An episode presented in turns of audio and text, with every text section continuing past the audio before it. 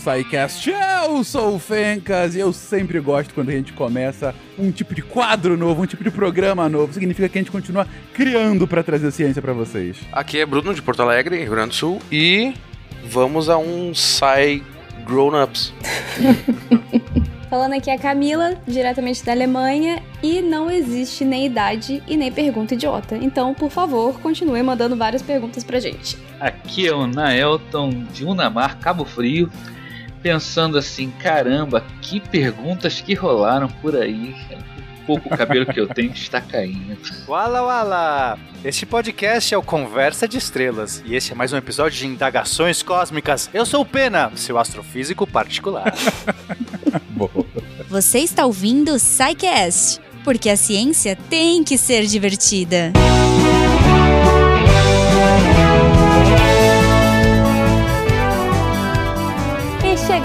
a mais uma sessão de recadinhos do SciCast. Eu sou a Jujuba e antes que vocês façam todas as perguntas possíveis do mundo nesse episódio, eu tô muito ansiosa para ouvir.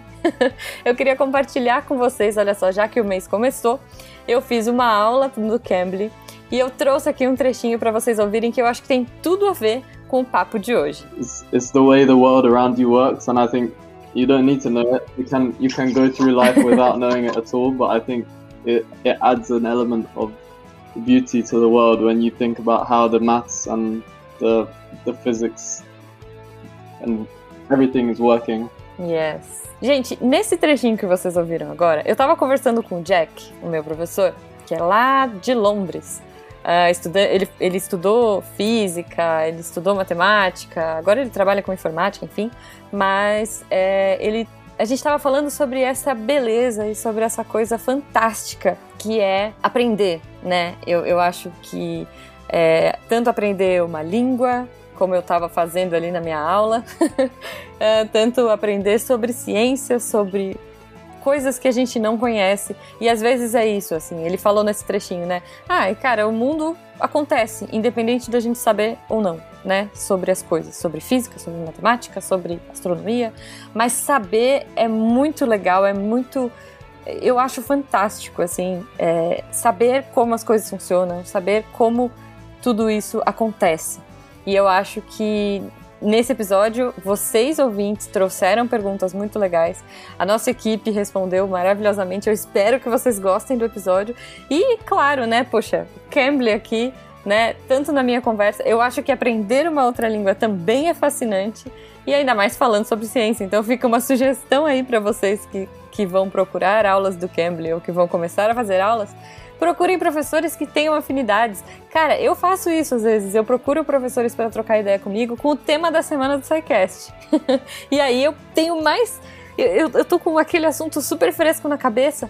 E daí eu vou falar só que eu tenho uma dificuldade maior, que é falar em inglês. Então, tipo, isso é muito bacana, é uma troca legal, é uma experiência muito legal. A liberdade que o Cambly te dá, eu sempre falo isso aqui, mas é fato. Olha, foi a primeira vez que eu fiz aula com um professor britânico, um professor lá de Londres. A gente trocou ideias sobre clima, sobre tempo, como que tá a cidade. Tem toda essa troca cultural e, além disso, a gente ficou dentro do tema é, dessa semana do SciCast. Então, assim, eu convido vocês, o Cambly ele sempre tá aqui com a gente, ele traz coisas novas. Me falem se vocês gostam desse esquema, né? Eu trazer um pedacinho da aula que eu faço, porque sim, gente, eu também estou aprendendo como vocês. eu falo errado, e aí eu, eu aprendo. Cara, errar é o jeito mais interessante de aprender, porque quando eles me corrigem, e eles são super bonzinhos, eles são incríveis, assim, na forma de explicar o que, que eu falei errado, de explicar como é que é a melhor pronúncia isso me tá melhorando muito mais o meu inglês do que, sei lá, se eu tivesse lendo um livro uh, simplesmente ou fazendo uma aula não dessa forma tão próxima, sabe? Então eu acho que é uma troca muito rica, não só da língua, né? Porque eu tô aprendendo ali na prática e na raça, na marra, eu diria, porque você tem que falar, mas essa troca cultural, cara, essa, isso é muito fantástico. Então assim, eu convido vocês essa semana a conhecerem né, o Cambly. Façam esse teste, procurem algum professor que tenha a ver com o tema da semana ou com algum uh, assunto do SciCast que te interesse. Com certeza você vai achar algum professor lá que tenha afinidade com o tema, que tenha interesse. E olha só, no final da conversa hoje com o Jack, meu professor, eu descobri que ele também é podcaster. ele me passou o podcast dele, foi muito bacana, assim, foi uma troca bem legal. Eu ainda não ouvi o podcast, desculpa, Jack. Sorry, Jack, mas é, é incrível, gente. Então, assim, no seu tempo, do seu jeito, na, sabe, quantas vezes você quiser por semana, no, dentro do seu orçamento, o Cambly tá aí. Então, c-a-m-b-l-y.com, entra lá, usa o nosso código. É, esse mês a gente tá com o código SciCast VIP, eu adorei. É, o link tá no post, você pode entrar também. Você vai ganhar a aulinha teste Mara. E se você ainda não conhece, se não entrou lá, cara, super recomendo você fazer essa aula teste. E um desconto especial aí para os nossos ouvintes. Então não perde tempo, entra lá, conhece e have fun, porque eu adoro, eu me divirto muito. E claro, depois que você fizer sua aula, conta aqui pra gente o que, que vocês acharam da experiência. Eu tô muito curiosa. Contato arroba naquele Fala que eu discuto e arroba nas nossas redes sociais, Twitter e Instagram.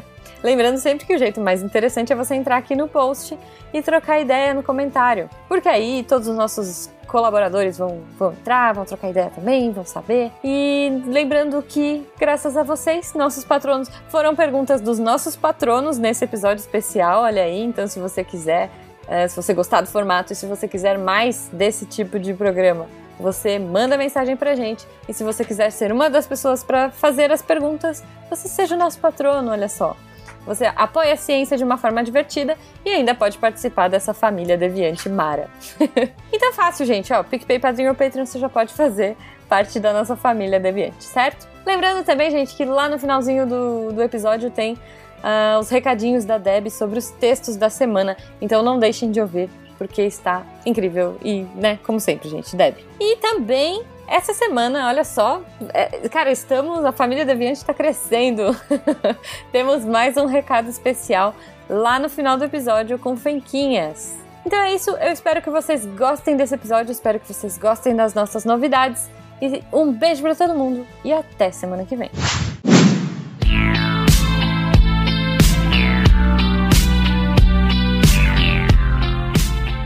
Queridões, como já deu para ver nessa introdução, a gente vai fazer uma coisa um pouquinho diferente. Estamos aqui estreando um novo quadro, um novo tipo de programa no SciCast. Tudo o que você sempre quis saber, mas tinha vergonha de perguntar, versão astronomia. O que, é isso? Acho que o Bruno resumiu bem. É um Sci Grown Up grown-ups, né? É, assim como a gente tem o nosso querido e amado Kids, em que a gente deixa com que as, as crianças façam as perguntas que elas queiram sobre os temas que elas quiserem para que os cientistas respondam, falou: olha, vamos fazer isso de forma temática, mas agora vamos abrir para os adultos também. Vamos fazer um programa só sobre um tema para ir testando e ver se ficar bacana. E se ficar, enfim, vocês estão. Se vocês estiverem ouvindo isso, é porque deu certo.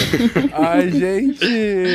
Tomara. Perguntou a gente perguntou nas últimas semanas pros nossos patronos para que eles mandassem perguntas sobre a temática de astronomia. E aí, assim, a gente falou, pô, astronomia não fechou em nenhum subtema, não fechou em nada específico e abriu aqui, chamou a equipe de astronomia, de astrofísica, de astronáutica, enfim, que fala de um tudo pouco nos episódios do SciCast, para tentar responder a essas perguntas. E, gente, vocês são extremamente criativos, tem coisas muito boas aqui. E é sobre isso que a gente vai falar.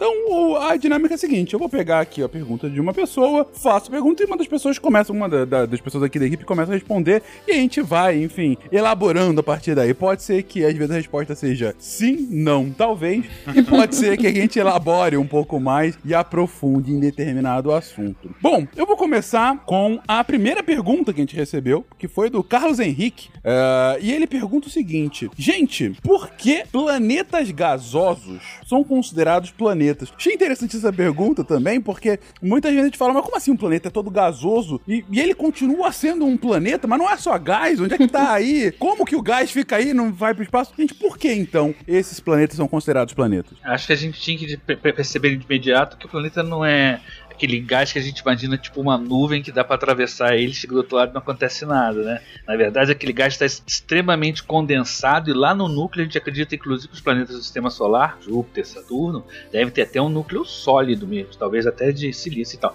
O, o gás aí é que ele é predominantemente composto de gás com uma densidade baixa. A massa é muito grande, mas o volume é tão, tão grande que a densidade fica baixa. Então, e o que, que faz dele planeta? Ele não produz luz, ele não produz reações nucleares. Isso distingue uma estrela de um planeta. Por isso que ele é um planeta. É, e tem, uh, por outro lado, né, uh, uh, ele também é um planeta, ele não, como o Nelton disse, ele não é uma estrela porque não emite luz, mas ele é grande o suficiente e tem massa o suficiente para ser um corpo que limpou a sua órbita. Então, independente se ele é gás ou não, né? Isso não interessa meio pra gente entender, porque a presença gravitacional dele, o efeito gravitacional que ele causa nos seus arredores é grande o suficiente, e inclusive para deixar ele de uma forma arredondada, que a gente até viu num episódio recente sobre né, aquela discussão sobre o que é planeta e o que não é planeta. Essas são duas condições. Você tem que ter limpado a sua órbita, então você tem que ter uma presença gravitacional grande para isso, e ser de uma forma mais ou menos esférica. Só completando a fala do Pena, que além de entrar na definição de planeta, seguir as três, os três pré-requisitos. Quando a gente fala de planeta, a gente está falando da atmosfera também, né? Então, quando a gente fala da Terra, a gente está incluindo a atmosfera da Terra. E esses planetas acontecem de ter uma atmosfera predominante, basicamente isso, mas eles não deixam de ser planeta por causa disso. Mas, gente, não vão fazer um passeio em Júpiter achando que você vai pegar uma brisazinha. Você vai ser desintegrado, assim como a pobre, pobre Cassini, que, que se foi na atmosfera de Júpiter, porque é como o Naelton disse, é, não é um, uma nuvenzinha. Quanto mais você vai caindo pro centro, aquilo é, o, é o inferno, é um negócio extremamente denso. É uma experiência esmagadora. Meu Deus. Fala aí, Bruno. É, e além disso, os gregos lá, sei lá, dois mil e poucos anos atrás, olharam e disseram: Ó, oh, gente, isso ali a gente vai chamar de planeta. E se Plutão, que não tem nem 100 anos, não tem 100 anos que a gente conhece ele, tá dando toda essa briga porque a gente tirou ele de categoria de, de planeta, imagina se a gente tirar Júpiter e Saturno que estão há dois mil e poucos anos, né? Então, esse detalhe. É verdade, é verdade. É. Pensando historicamente, esses são de fato os planetas, porque eles eram corpos errantes ali no meio das estrelas fixas, né? Talvez a justificativa histórica é a melhor de todas, inclusive. Era só o que faltava vocês cientistas virem aqui e falar: não, não é mais planeta. Assim como Plutão, deixa pra lá. É só um bando de gás que tá aí rondando a Via Láctea. A, o sistema solar. É meu objetivo pessoal toda vez que eu estiver num podcast com o Fênix cutucá-lo com Plutão. Ah, ainda dói, ainda dói aqui dentro. Pode ser um podcast de, sei lá, cosmologia. É só falar a palavra Plutão, sabe? Tipo, Plutão. dá gatilho, dá gatilho aqui e vai continuar dando. Mas vamos para a próxima pergunta não, pra não Eu só falar queria fechar uma coisa. Dá, por favor. Que, bem, a pessoa que fez a pergunta, ele colocou planetas gasosos. Então, é planeta, mas fica claro que também tem uma, uma subclassificação aí entre planetas terrestres Sim. e planetas gasosos, que é para levar em consideração essa diferença na predominância da atmosfera ou não do planeta. Então, fechando, batendo martelo, é planeta e é gasoso. Pronto. Tá respondido, hein? Bom, indo para a próxima pergunta, vamos para Bárbara. A Bárbara pergunta o seguinte: olha, ela diz: de vez em quando há notícias de que alguma coisa está em rota de colisão com a Terra, mas não se sabe ao certo se vai nos atingir. Horas, por que existe essa imprevisibilidade? Nós não conseguimos calcular com precisão a trajetória desse objeto? Interrogação. É, eu acho que a gente podia começar a falar que as, primeiro que a gente para saber com muita precisão a trajetória de um, de um, objeto, a gente tem que saber muitos detalhes sobre esse objeto. As forças principais que estão atuando sobre ele, as mais dominantes, são gravitacionais, mas não são as únicas. Mas gravitacionais vai depender de, vamos supor que seja um cometa, né? Você está observando um cometa lá de longe, você vê que ele vai passar, ele vai ser atraído predominantemente pelo Sol, mas quando ele passa perto de um planeta, também vai sofrer a atração gravitacional desse planeta. É as atrações são menores, a gente chama geralmente de perturbações no modelo matemático que a gente vai usar para prever a, a, trajetória, que não é um, um, um, modelo analítico, não é uma fórmula, mas é um tratamento numérico. Agora, isso seria já, seria, já é muito difícil ver essas perturbações todas, mas além disso, por exemplo, se fosse no caso do cometa, ele sofre outras forças além da gravitacional. Ele sofre pressão de radiação, o corpo está girando, o fato de ele estar girando vai modificar a trajetória dele também. Se ele perder massa, como no caso do cometa, ele vai perder massa, a fórmula muda todinha, né? Porque a, as forças Uhum. envolvidas mudam. Então, quer dizer, a gente consegue fazer previsões é, que vão ficando cada vez melhores à medida que a gente vai ter mais dados sobre o corpo, né? Mas tem que saber todo o o RG, CPF, fo- fotografia 3x4 e, o, grupo- e as preferências, qual o sorvete que ele prefere para saber de onde todos os detalhes dele. E nem sempre a gente sabe metade disso. Assim, eu discordo. Eu discordo do Naelton. Pam, pam, pam. Pode discordar comigo a hora que você quiser. Camila. Claro que existem, né, é, um certo grau de erro na rota e tudo mais, mas nenhuma dessas notícias que falam que tem um, um etc em caminho, em rota de colisão com a Terra são reais. Nunca, em nenhuma dessas notícias existiu, assim, um real perigo. O problema é o sensacionalismo Ah, do jornalismo mesmo, sabe? Tipo assim, a gente pode errar por alguns, algumas centenas de quilômetros o quão distante o corpo vai passar, mas em nenhum cenário esse corpo vai realmente colitir com a Terra. Pelo menos assim, até hoje, todas essas notícias são sensacionalistas. Então fica o recado, quando tiver a notícia de que tem um asteroide em rota de colisão com a Terra, a grande chance é que isso é uma grande mentira.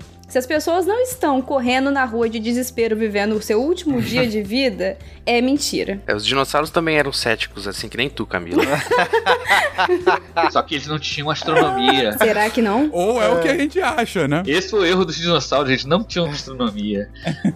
Eu só, eu só queria, assim, embora, embora eu concorde com a Camila e de fato, é, o sensacionalismo é a pior de todas as, as fontes de, de- astronomia, né, de desespero das pessoas, é, tem uma coisa eminentemente caótica nas trajetórias, que faz com que a gente, mesmo, mesmo no caso, que a gente consiga todo o RG que o Nelton disse, todas as coisas, sei tudo do, do negócio, que é muito raro. Primeiro que é muito raro porque a gente tem que olhar esses corpos, esses corpos normalmente não brilham, tirando um cometa que eventualmente né, que vai brilhar quando está perto do Sol, mas se você está falando de um asteroide vagando, é mais difícil ainda você realmente ver, então você vai ter que, às vezes, é, mesmo vendo ele, mesmo quando você vê a luz dele, a precisão que você tem que ter para você realmente chegar num grau de saber a rota, o, a- o orbital, você tem que fazer uma medição de vários dias, porque assim, se você, se você mede poucas horas, você vai ver o deslocamento dele em poucas horas, é um deslocamento menor do que se você vê o deslocamento dele em dias, em, em meses. Então, quanto mais a gente observa um corpo, a gente vai ajustando,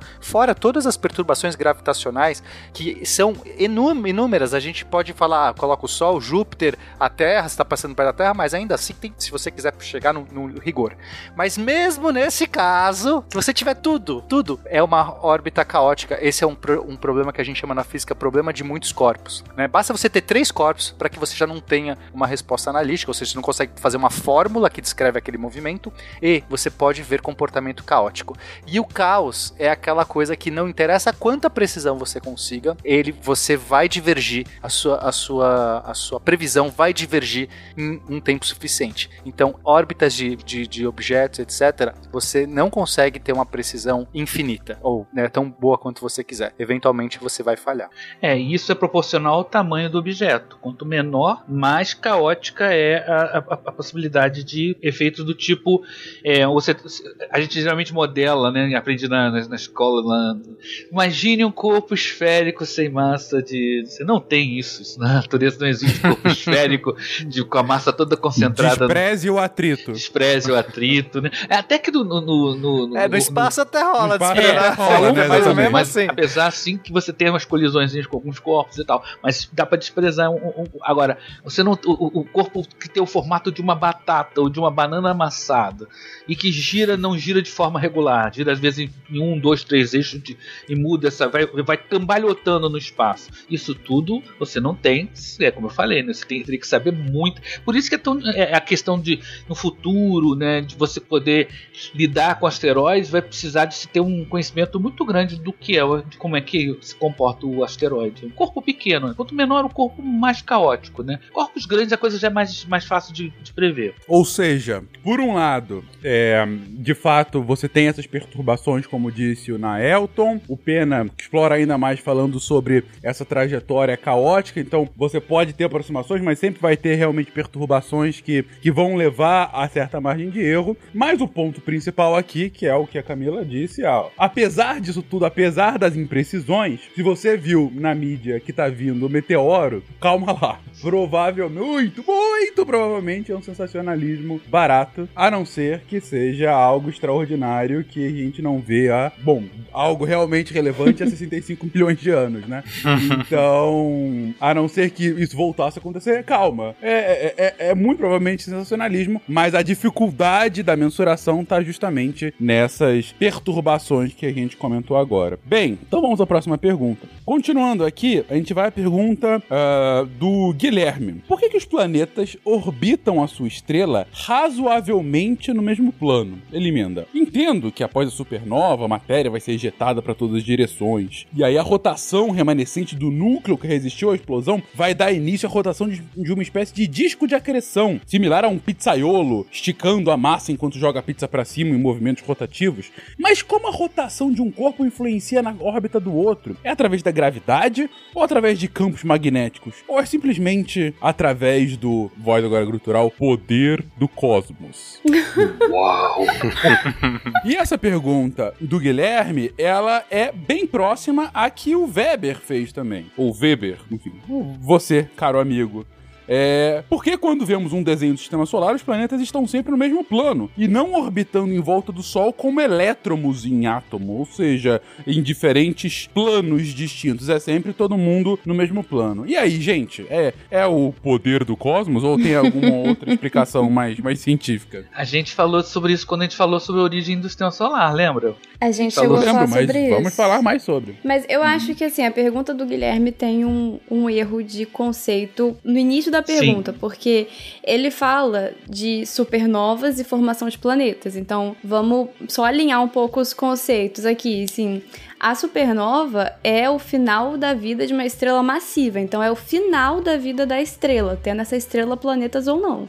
E, por outro lado, né, a formação dos planetas, ele acontece junto com o nascimento da estrela. Eu acho que ele pensou talvez que a supernova fosse o nascimento da estrela e depois viriam os planetas, não sei. Não, eu Mas- acho que ele quis dizer que a supernova meio que daria matéria para a formação do, de um novo sistema solar. Acho que é isso que ele quis dizer. Tá certo, né? Tá, tá, mas não é direto. Não é, uma É. coisa assim. um- várias supernovas, etc., vão, vão começar a semear a matéria, que vai formar uma nuvem, que vai estar.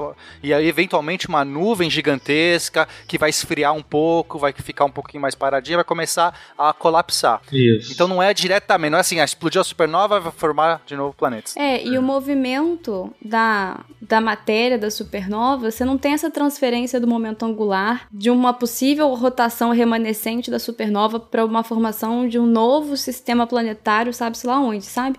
A supernova, ela colabora mais enriquecendo o meio com a formação de metais, isso não entra na pergunta, mas enfim. E também o choque que a supernova causa nessas nuvens comprime o material e aí ajuda a formar a estrela. Detona o processo, né? É, o que eu digo é talvez. Não sei se teve ou não uma, uma confusão de conceitos, é que o momento angular do movimento da supernova que a estrela tinha antes da supernova, ou até mesmo da remanescente, não vai influenciar na formação de outros planetas. Tem tanta coisa no meio do caminho, né? Como vocês disseram. Eles estão semeando ainda a matéria que vai se formar em nuvens e que depois vai formar um sistema em si. Então não tem essa relação direta. Mas isso ainda não responde. Então por que estão todos no mesmo plano? Tem alguma outra explicação? A gente pode pensar assim, Fencas. A gente vai ter eventualmente uma nuvem, ok?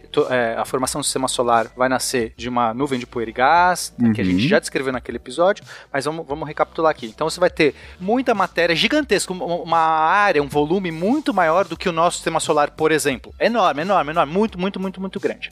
Essa coisa tá, é, vai ter é, um movimento intrínseco, porque nenhuma nuvem que foi formada por um monte de supernovas explodindo e coisa e tal, vai, é, tudo vai ter um movimento, não tem como estar parado essa nuvem. Você fala assim, mas pode. Você olha de longe, assim, ela parece talvez não esteja se mexendo, mas intrinsecamente ela vai ter um monte de dessas partículas, cada uma vai estar indo para um lado, vão estar se atritando, etc. Mas você pode pensar que talvez essa nuvem tenha um movimento médio, certo? Porque você fala assim, é meio aleatório. Teve uma explosão aqui, um outro que pegou dali. Então, mas em média, você pode falar que algum movimento, certo? Se você tirar, cancelar todos, ah, o que tá indo pra direita ou cancelar o que tá indo pra esquerda, mas não dá pra cancelar tudo. Vai sobrar ainda um movimento médio, uma rotação intrínseca, tá? Essa rotação intrínseca que vai ser bem suavinha, você vai ver um negócio quase talvez, né, se você olhasse, isso é um, é um movimento que demora milhões de anos acontecendo, você talvez nem olhasse, mas quando começa a colapsar, ou seja, quando a gravidade né, começa a atrair, então você chega numa uma massa tão grande, e às vezes tem isso que a Camila falou, um- um- alguma pressão, um- seja uma explosão, super, alguma coisa dispara um gatilho que começa o, o- efeito de colapsar, tudo começa a ir para um certo centro em comum, centro de massa desse material todo. Só que assim como numa banheira, se você tira o ralo da banheira, se você olhar assim, longe da banheira, ou numa pia, a, a- a água que está girando lá no finalzinho, na, na borda da pia, gira devagar, a que começa a se aproximar do ralo, começa a acelerar. Isso é natural, é pela conservação do momento angular, inclusive. Você está muito longe, o seu, você vai estar girando mais devagar, quando você se aproxima, você gira mais rápido. Isso vai acontecer com essa nuvem. Então essa nuvem começa todas essas matérias que estavam bem devagarzinho, umas indo para direita, para esquerda, etc, mas um movimento médio seria numa certa direção, aleatória, né, da formação veio nessa direção. Como a Camila disse, não depende necessariamente da, de uma supernova específica, foi meio que a média do que estava daquela nuvem.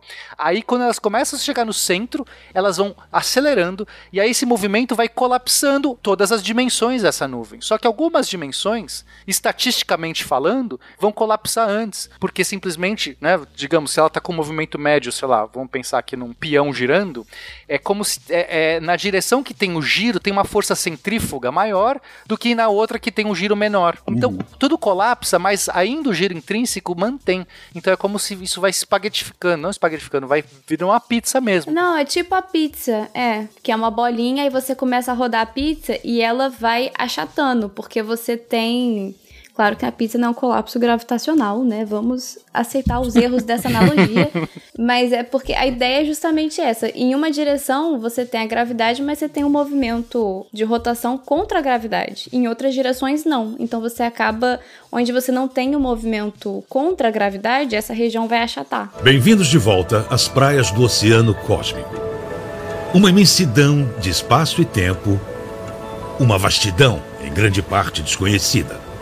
Nosso destino final são os mundos que a ciência ainda pode revelar. Queria falar uma, chamar a atenção de uma coisa que está dentro da pergunta dele, que ele fala, mas como a rotação de um corpo influencia na órbita do outro? É através da gravidade ou através de campos magnéticos? É isso que a gente está falando. A nuvem, a princípio, não são vários corpos separados, elas estão interagindo. A nuvem que está com o gás como todo, o material todo, essa, essa, essa, esse eixo de rotação predominante tende a organizar a matéria né, de- nesse plano, né? E enquanto esse gás está se concentrando, a gravidade domina, né? Agora, curioso que ele falou de campos magnéticos. Há muitos modelos de origem do sistema solar que acreditam que enquanto a nuvem ainda estava se formando, uma determinada temperatura, esse gás sofreu a ação do Sol e se, se ionizou, se transformou num plasma e sofreu sim campo magnético. Mas não é esse campo magnético que vai dar a força dominante que vai produzir o plano. Mas sim, há uma- um efeito magnético sim, principalmente mas a gente tem que pensar o seguinte: a gravidade ela tem uma, uma ação a longa distância, enquanto que as forças magnéticas, eletromagnéticas têm, são mais curtas.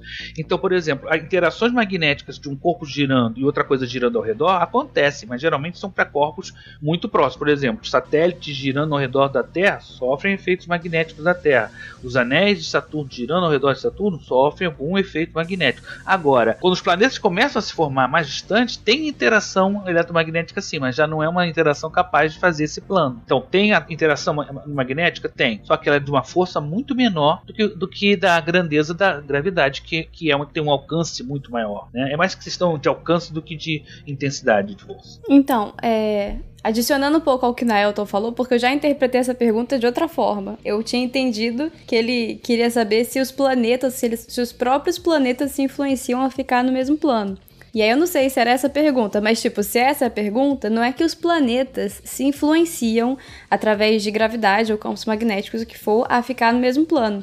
é porque dessa nuvem que o, que o Pena estava explicando, que vai ter um colapso, vai formar um plano, eles são todos originados da mesma nuvem. Então eles mantêm essa característica do plano, pela conservação do momento angular.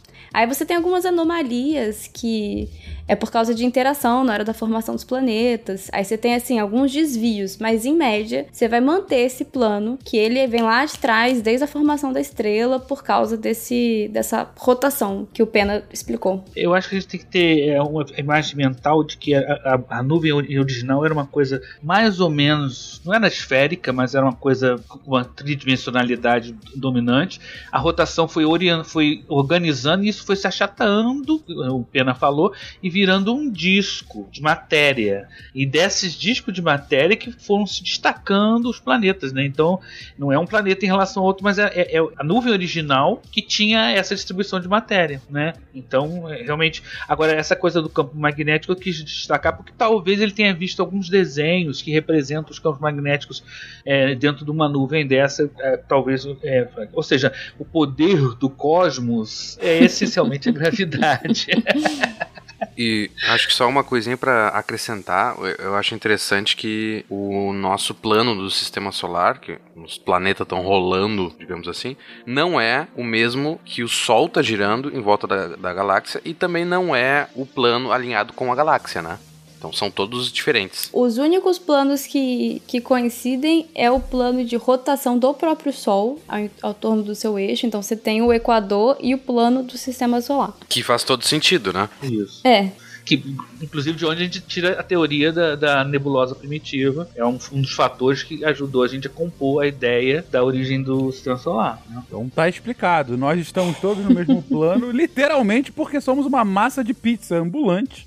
é, e quando essa massa vai abrir daquela coisa disforme da nuvem, ao que há toda essa, essa soma, né, dessas imperfeições da matéria, que ela decide ir para um lado, claro que não é decide, mas enfim, que ela acaba indo para um lado nessa média, é justamente todo esse movimento que vai criando, vai planificando tudo é, dessa nuvem ainda, e é nesse, nesse, nesse movimento como um todo e nessa, de fato, nesse, nessa planificação como um todo, que aí vão surgir, sim, os corpos, o Sol, os planetas. A massa de pizza vai empelotando, aí vai fica os planetas. empelotando, maravilhoso, né? Com uma, uma grande azeitona no meio brilhosa. Será que toda vez que a gente fala de origem solar, alguém faz, traz uma, uma metáfora culinária, cara? Da outra vez foi. foi como, é, como é que era, Bruno? O que você falou era do. Creme brulee tinha, Creme né? brulee. que beleza. Creme de A abóbora. pessoa tá com fome. É, eu falei creme de abóbora. A pessoa tá com fome. Quem tiver a chance de procurar as imagens de sistemas protoplanetários é muito incrível, porque você consegue ver a estrela, você vê esse disco de poeira e você vê onde os planetas estão se formando nesse disco, sabe? É muito legal. O Weber, ele comentou que, na pergunta dele, que por que, que não é que um elé- com, com os elétrons nos, nos átomos, né? E por, o sistema solar, a gente vai ter a, a, a força principal, vai ser a gravidade. Só que no átomo isso eh, não acontece. A gravidade é irrisória no átomo e tu vai ter tudo majoritariamente regido pela força elétrica, ou eletromagnética. E no, os elétrons, por que, que eles também não, não, não ficam tudo juntinho num plano? A força gravitacional no nosso sistema solar, ela vai tudo só juntar, porque a força gravitacional ela é sempre atrativa. E agora no átomo, os elétrons eles estão sendo repelidos um pelos outros. Eles são atraídos pelo núcleo, que é positivo, mas eles são repelidos pelos outros. Então eles não podem ficar na mesma no mesmo plano, todo mundo rodando junto. Deu pra Tá, não, tá explicado, porque se eles ficassem no mesmo plano, eles começam. Bom, eles podem até começar assim, mas aí eles começam Isso. a se repelir e aí, de repente, vira a bagunça que é no átomo. perfeito. É, é assim, se, se eu sendo assim mais purista, é, é, a- a- tipo é um modelo quântico que é o, né, os elétrons no átomo, eles nem funcionam um ponto de vista clássico. Os orbitais, inclusive dos elétrons, eles nem podem ser explicados puramente só por esse mecanismo, mas é um, mas eu acho um argumento ótimo, assim, né, de, de, de comparar de cara. Se a gente não quiser entrar realmente quais são os orbitais possíveis dos elétrons, etc. Mas de cara a gente já consegue ver essa diferença. É a força eletromagnética, né, que eles, ah, no caso a força elétrica que eles estão é, é, um contra o outro repele eles, então não é mais uma analogia, não dá nem pra você já fazer a própria analogia da gravidade. Eu queria Uhum. resumir a questão do desenho. Toda vez que você desenha o sistema solar, você está fazendo fantasia. E uma- o átomo é a mesma coisa. Porque quando você, se você desenha o sistema solar, você- você traça as órbitas. Se você fotografasse o sistema solar, você não veria órbitas. Né? e, os, e os elétrons em torno do átomo, a gente pega o modelo de Rutherford lá, que eram órbitas. E como o Pena falou muito bem, as noções mais modernas de átomo são de que os átomos estão em nuvens de probabilidade. São, não são orbitais, não são órbitas direito. Então, quer dizer, são dois modelos que, na verdade, são metáforas para explicar corpos, eh, sistemas mais, um pouco mais complexos. né? Então, esses Uhum. desenhos que a gente vê em livro, a gente tem que ter sempre muito cuidado, que aquilo ali é- não é uma descrição realista. Perfeito. E também não é realista quando a gente fala que é uma massa de pizza, tá, gente? É só uma analogia de pessoas com fome. Não, mas você falou literalmente, Fencas. É literalmente, é porque eu gosto de irritar a Nanaka, que gosta muito E de a mim também, né? explicar. É, é, porque a Nanaka, ela especialmente corrige todo mundo, mas enfim. Então é literalmente essa massa de pizza. Mentira, gente, não é uma massa Acaba de pizza, mas, pizza. mas enfim, é, mas fica fácil de explicar dessa forma. Mas vamos para a próxima pergunta que já estamos muito nessa. Queridos, o Enaldo pergunta: como na prática é calculada a distância ah, que os astros estão da Terra? Assim, como que a gente sabe que um astro está a trocentos anos-luz daqui? Se, enfim, qual- qual- qual- como que a gente chega a esse número? Reinaldo, eu amo você. Suas perguntas são tão legais de responder. Como é calculada a distância, né? Bom, a os astros mais próximos a gente usa geometria. A gente pega a posição do Sol, a posição da Terra, faz um triângulo até o, astro que a gente quer e faz, usando os vendo os ângulos comparando a distância em relação à distância do- da Terra ao Sol. Usa Pitágoras. É, usa Pitágoras, né? Você Usa triangula coisa- ali É. fala, só pode estar aqui. Só pode estar aqui. Aí isso aí é o, é o mais fácil, né? Claro que eu tô começando pelo mais fácil. Quando começa a ficar muito longe, esses ângulos começam a ficar muito, muito pequenos de serem medidos, né? Então a gente começa a fazer o que a gente chama. é, Esse processo a gente chama de paralaxe, né? É, e é para ver esse ângulo, né? Esse ângulo que a gente vai ver, a gente tem essa paralaxe e é medida em segundos de ar. Pega lá o seu grau, divide em 60 pedacinhos o grau lá do seu transferidor, depois divide em 60 de novo. então é um negócio muito pequenininho. Então, só que isso tem uma até uma certa distância a gente consegue calcular isso. É o nosso primeiro padrão de, de- de medidas. Eu vou dar um exemplo de como a paralaxe funciona. Se você estica o seu dedão e você fecha um olho, ele vai parecer que tá em uma posição em relação ao fundo. E aí, se você troca de olho, ele vai parecer que tá em outra posição. Então, se você sabe a distância entre os seus olhos e o ângulo que ele muda, você consegue calcular qual é a distância que o seu dedão tá de você. Então, na analogia, o que a gente tem é cada olho é a posição da Terra é, no- é, ao redor do Sol, né? E em uma diferença de seis meses. Então, assim, em um ano a Terra volta para o mesmo lugar. Em seis meses ela vai em duas extremidades da órbita dela. E aí a gente consegue medir essa diferença dos astros em relação a astros mais distantes. É, a gente consegue medir o ângulo e a partir do ângulo e da distância da Terra até o Sol, a gente consegue entender qual é a distância do astro até a gente. Camila, só para que ele botou na prática, isso a gente faz isso através de fotografia, tá? Fotografa o campo estelar, Ah, é. tipo o olho do, né, o dedo e o, contra o fundo de estrela. Legal, é isso aí. Na prática a gente tira duas fotos separadas por é, seis meses de, de, de- de- de tempo, né? De intervalo de tempo. Então, nessa analogia, o Sol seria literalmente aí, pena, o nosso nariz. É basicamente isso. Isso. O sol tá no meio, tá no meio dos Isso. dois olhos. Muito Aí, justo. quando, mas quando as distâncias vão aumentando, Fencas, é, é, não dá mais você usar essa geometria. É, fica. assim, o erro é gigante. Você pode falar, "Bem, mas 0 a 0, 0 a 0, não dá. Já, já perde essa referência. A gente tem que usar outras coisas. E é muito difícil, só que os astrônomos são extremamente criativos, Fencas. Então, assim, uma coisa que a gente pode, por exemplo, ver é analisar a- o espectro da luz que saem desses astros. Então, imagina que eu tô vendo uma estrela lá longe, tá? Estrela vai mandar um brilho para mim. Eu decomponho esse brilho, essa luz, em várias componentes. Eu vejo todas as frequências, todos os, os detalhes, né? Abro aquilo como se fosse um arco-íris, entre aspas, porque não necessariamente é na cor, né, não, na luz visível, você pode fazer isso com espectros ultravioleta, espectros no infravermelho, mas você abre em todos os componentes, e aí você consegue perceber irregularidades. De repente você tem ali, opa, tem um, uma falha aqui nessa faixa, tem outra falha nessa faixa, você vai identificando. Essas falhas eh, correspondem a elementos químicos que absorveram naqueles comprimentos de onda. Então você consegue falar assim, opa, tem aqui, sei lá, um espectro de um hidrogênio, né, que é mais comum a gente ver espectro de hidrogênio, porque a gente normalmente está falando de estrelas. Só que acontece, esse espectro ele está deslocado, ele está deslocado às vezes mais para a direita, mais para a esquerda, dependendo da velocidade com que essa estrela está é, se afastando ou, ou para nossa direção ou, ou se aproximando. Aí, é, uma coisa que a gente pode usar para. Então você fala assim, mas ok, só tenho a questão da velocidade agora, só tenho a, a, não tenho, não sei a distância, eu só sei se aquela estrela está se aproximando ou se afastando. Aí você pode usar o que a gente é, chama de algumas velas padrões. A gente sabe, por exemplo, que é, uma certa estrela que tem uma, uma característica muito peculiar, que ela pulsa, ela parece pulsar, na verdade, tem algumas que pulsam, tem outras que giram, né? Mas se você olhar um farol, um farol na noite girando, de repente você pode pensar que ele tá. Se você olhar de longe, parece que é uma luz pulsando, só que ele tá girando. Essas estrelas, elas têm um, uma, uma questão. O giro delas está associado com o brilho que elas emitem. Então, se a gente consegue medir o, o pulso delas, a gente consegue saber o brilho delas. E a gente consegue saber a magnitude do brilho. A gente consegue saber assim quão forte é aquele brilho. Só que se a gente está longe, então a gente está vendo. Imagina que você tem um holofote que eu sei exatamente a potência do holofote, mas eu estou distante e eu, eu, vejo ele chegando bem fraquinho. Eu consigo estabelecer uma relação de quão longe o holofote tem que estar para que aquele brilho se, se pareça, para minha visão, tão pequeno. Se ele tivesse mais perto, seria mais forte. Se estiver mais longe, é, mais, é menor.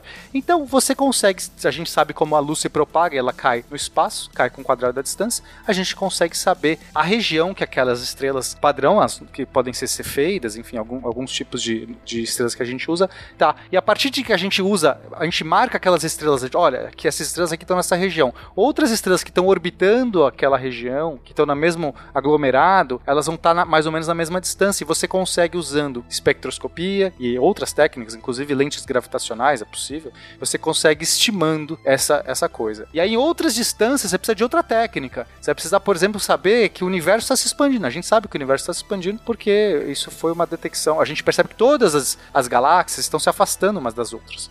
Então, ou a gente está num lugar privilegiadíssimo do universo, ou o universo está se expandindo. E a gente prefere, os astrônomos preferem a segunda opção, que é ela menos, né, uma coisa menos assim especial. E a gente, portanto, também consegue, usando esse efeito da espectroscopia, de como as coisas estão se defasando, então a gente estabelece as nossas estrelas, réguas padrões, e aí a partir de então a gente sabe que com, quanto mais distante você tá, mais rápido você, você vai estar tá se afastando. Só tem um, um, detalhe, que na verdade você pulou uma ordem de grandeza pena. Por quê? A gente tem. Foi, foi direto. é, porque a gente tem diferentes é, formas de medir para diferentes ordens de grandeza. Então o Naelton falou da paralaxe para estrelas próximas. E aí a gente, depois das estrelas próximas, a gente usa as cefeidas, que são estrelas padrões. É, a gente sabe qual brilho elas deveriam ter e aí a gente compara com o brilho que a gente vê e sabe a distância. Aí depois das cefeidas tem as supernovas. As supernovas do tipo 1A. Elas elas são o final da vida, né, de de algumas estrelas. É mais complicado que isso, mas enfim elas também são vela padrão e elas começam a servir como medida para galáxias, para outras galáxias, né? Então a gente já está começando a falar do extragaláctico. Então a gente sabe qual, qual a curva de luz que elas teriam, qual brilho, intensidade, e a gente compara com o que a gente observa. Aí depois tem o redshift, que é o que o Pena falou, né? Que a gente sabe é, como que as galáxias se afastam, a gente sabe. A, e a gente consegue medir a distância, porque, sem entrar em detalhes, a velocidade que elas se afastam está relacionada com quão distante elas estão. Então, no redshift, no desvio do, espe do espectro, a gente consegue saber qual a velocidade que elas estão se afastando e, e, por consequência, qual a distância que elas estão.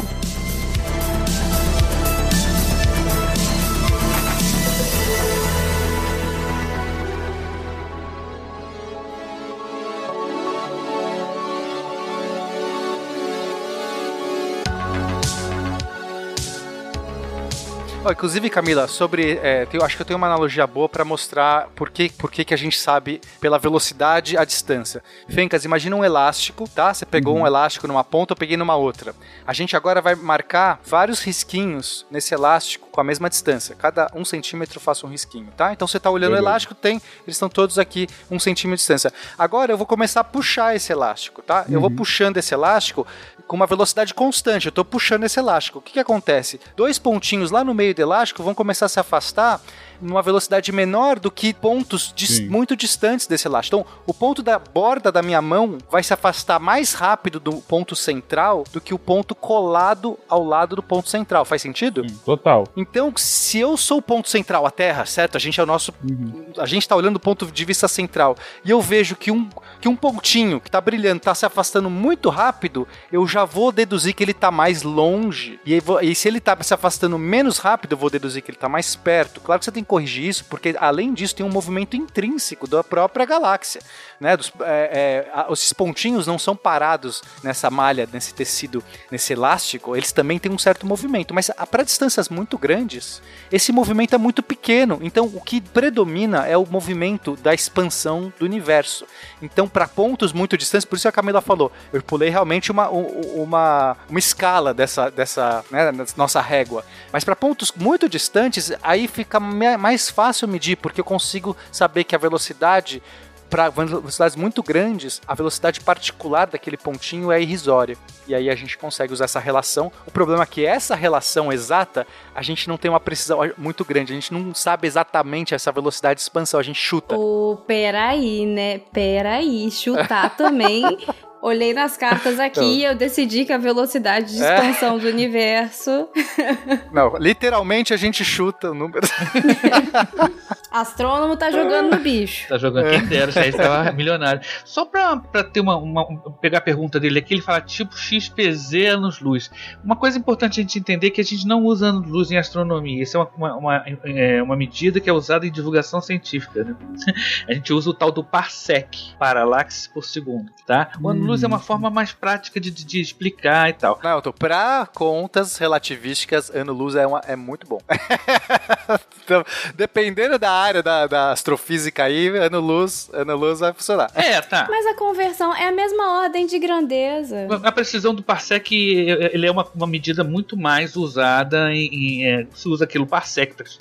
É, é, é, o- quando a gente faz a medida é, de paralaxe, é logo ali na vizinhança, gente. Isso não é, não é, não é muito longe, não. É logo, não, não, não chega aí lá pro outro lado da galáxia. Entre essa, essa medida de- é, geométrica e as cefeidas, tem um monte de variáveis no meio aí para fazer medidas intermediárias. As cefeidas a gente, a gente foi, serviram para calcular a distância, por exemplo, para Andrômeda. Porque a gente tinha Uhum. cefeida aqui, tinha cefeida lá, e su- supôs que as duas comportam do mesmo jeito, né? E aí depois que vai chegar. Então, quer dizer, tem toda uma escala para cada tipo de dificuldade, né? Um tipo de, de ferramenta. É tipo, você vai medir uma coisa, tipo, para você medir uma formiga, você usa uma coisa, para medir um elefante, você usa outra. Só que é o contrário, né? Quanto mais distante, menor é o que ele tem que medir em termos de, de precisão.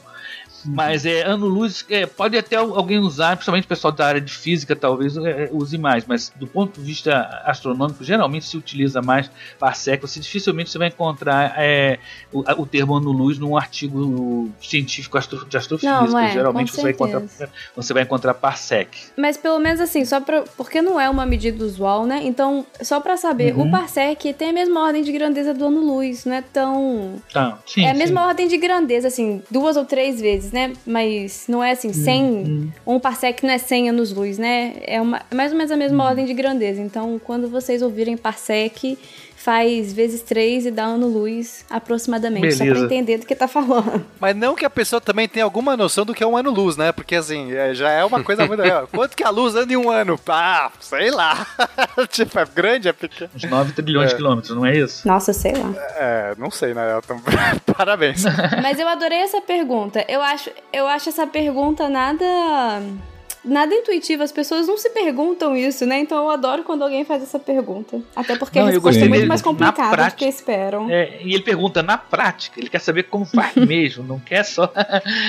É, não, e, e- e o que eu acho mais fascinante, eu gostei muito da pergunta e gostei ainda mais da resposta, porque, assim, ok, a, a questão da paralaxe já é muito inteligente, de fato, né? Da gente usar, é, é, enfim, o, o, o, o, sol como nariz, né? E de fato a gente de um lado de outro ao longo de, de seis meses e fazer essa comparação. Mas ainda mais interessante é, é, é utilizar a lógica de que a física é, agora sim, literalmente universal. Uhum. Ou seja, uh, se eu estou identificando a, como que a luz se propaga aqui na minha galáxia, eu posso, eu, eu suponho, eu vou supor que em outras galáxias a propagação vai ser similar. Então eu consigo, a partir disso, fazer cálculos para determinar a distância da, de determinado corpo de acordo com a luz que eu vejo lá longe. E, enfim, e, e, e como que ela se apresenta para mim. Ou, mais ainda, a questão do, do redshift, como vocês colocaram, né? É, eu consigo identificar que é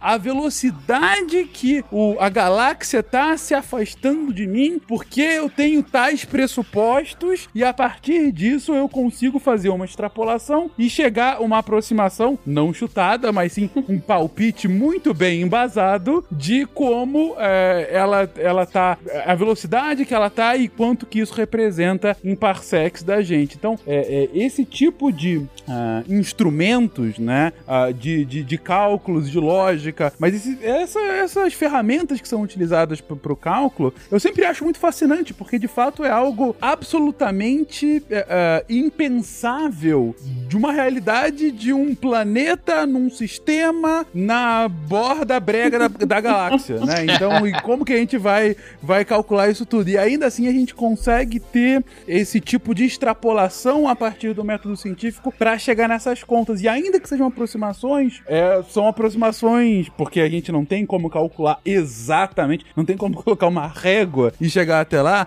ainda assim são, são, são aproximações uh, muito mais uh, interessantes do que simplesmente ou ao longe pra cacete, né? Digo, tá, tá, muito longe, não sei quanto. E Fencas, mais uma coisa que você, você falou certo, a gente assume que a física é a mesma, só que a gente também assume que a química é a mesma. Eu acho isso incrível também, uhum. sabe? Você tá vendo o espectro de uma galáxia que tá na puta que pariu e você tá vendo a luz e você sabe dizer quais elementos químicos estão lá, sabe? Porque a química também é a mesma. Sim. Eu acho isso incrível Exatamente. também. Mas, como a gente já discutiu no grupo, química é só física aplicada, né? Então, é, a Não, a química é um caso particular. Fala isso física. pessoal da química. Mas, é, eu já adorei a borda brega da galáxia. Ah, tem que sempre fazer a referência certa. Eu né? chamo de subúrbio, mas borda brega ficou bem legal. Só queria fazer um um pequeno comentário que eu acho interessante sobre o, o a Parallax porque a gente disse que ela tem um limite aí de distância, né? A, partir disso tu não consegue usar Parallax. Porque uh, geralmente tu tem que ter, uh, na pra Parallax, tu tem que ter alguma coisa de fundo, porque tu vê a diferença que é quanto que aquele uh, o teu objeto andou em relação ao fundo. Se aquela coisa que tu tá vendo tá muito longe, não vai ter algo a mais além no fundo. Então por isso que tu tem que usar outros métodos. E a, a mesma coisa acontece quando a gente vai tentar inferir a distância de alguma coisa que está no céu aqui. Então, às vezes, tu vê um avião ou até mesmo a lua, a gente não sabe, a gente não tem uma, uma noção que, nossa, a lua está distante para caralho. Não, ela só parece um objeto pequeno no céu porque a gente não tem nada para comparar no fundo dela se mexendo. Então a nossa paralaxe não funciona com isso. E a gente diz ou pode ser um objeto pequeno que tá perto, ou pode ser um objeto grande que tá muito longe, não sei. Então, uhum.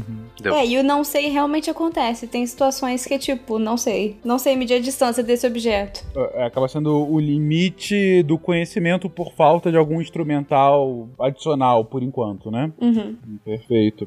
Mas, ainda sobre essa questão, a gente tem aqui a pergunta do Daniel, especificamente sobre essa parte do, do redshift, né? Que a gente falou no final, das galáxias mais distante e tudo mais, é, ele vai, faz uma pergunta ainda mais fundamental, né? Que aí é, é de astronomia, mas nem tanto, né? Acaba sendo realmente mais de física no ponto, mas eu acho ah, é legal a gente abordar de qualquer forma. É, por que, que o desvio pro vermelho necessariamente implica na conclusão que as galáxias estão se distanciando de nós? E aí ele, ele elabora uma pergunta grande, que são várias várias perguntas, mas que vão sempre no mesmo caminho, né? Então, quando o Hubble descobriu o desvio pro vermelho, por que, que ele teve tanta certeza que se tratava de um desvio do espectro daqueles elementos e, consequentemente, que as galáxias estavam se distanciando e não poderia ser alguma outra explicação? Por exemplo, não poderia ser o espectro de outros elementos químicos, eventualmente ainda não descobertos, visto que ainda hoje tem cientistas que buscam sintetizar é, novos elementos químicos em laboratórios? Ou não poderia ter alguma outra explicação para esse comportamento? Essa conclusão de expansão do universo a partir do desvio pro vermelho é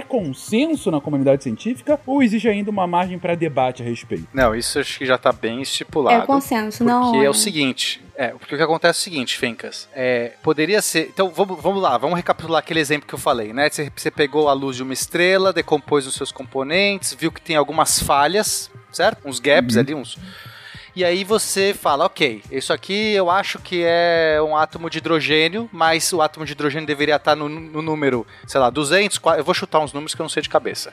200, a falha deveria estar no 200, 400 e no 900. Você deveria ver três linhas do hidrogênio. Só que as três linhas estão todas defasadas, em vez de estar no, como eu falei, 200, 400 e 900, digamos que está no 1000, 1400 e no 1000 e sei lá o que.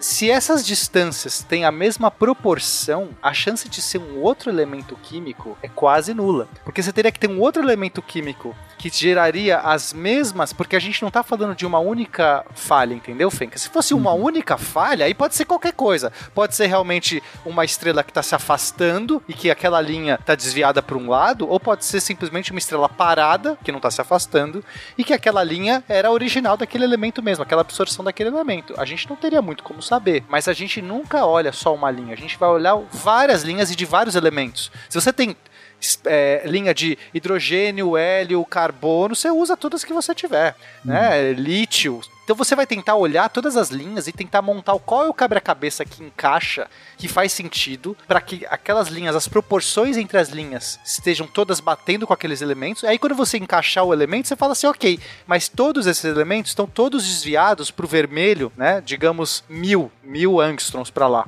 Então logo não dá para ser outros elementos químicos. Tem que ser uma estrela que está se afastando o equivalente aos mil angstroms para o vermelho. E aí você olha consistentemente isso no universo todo seria uma coincidência tão bizarra serem tantos novos elementos que batem exatamente com os novos.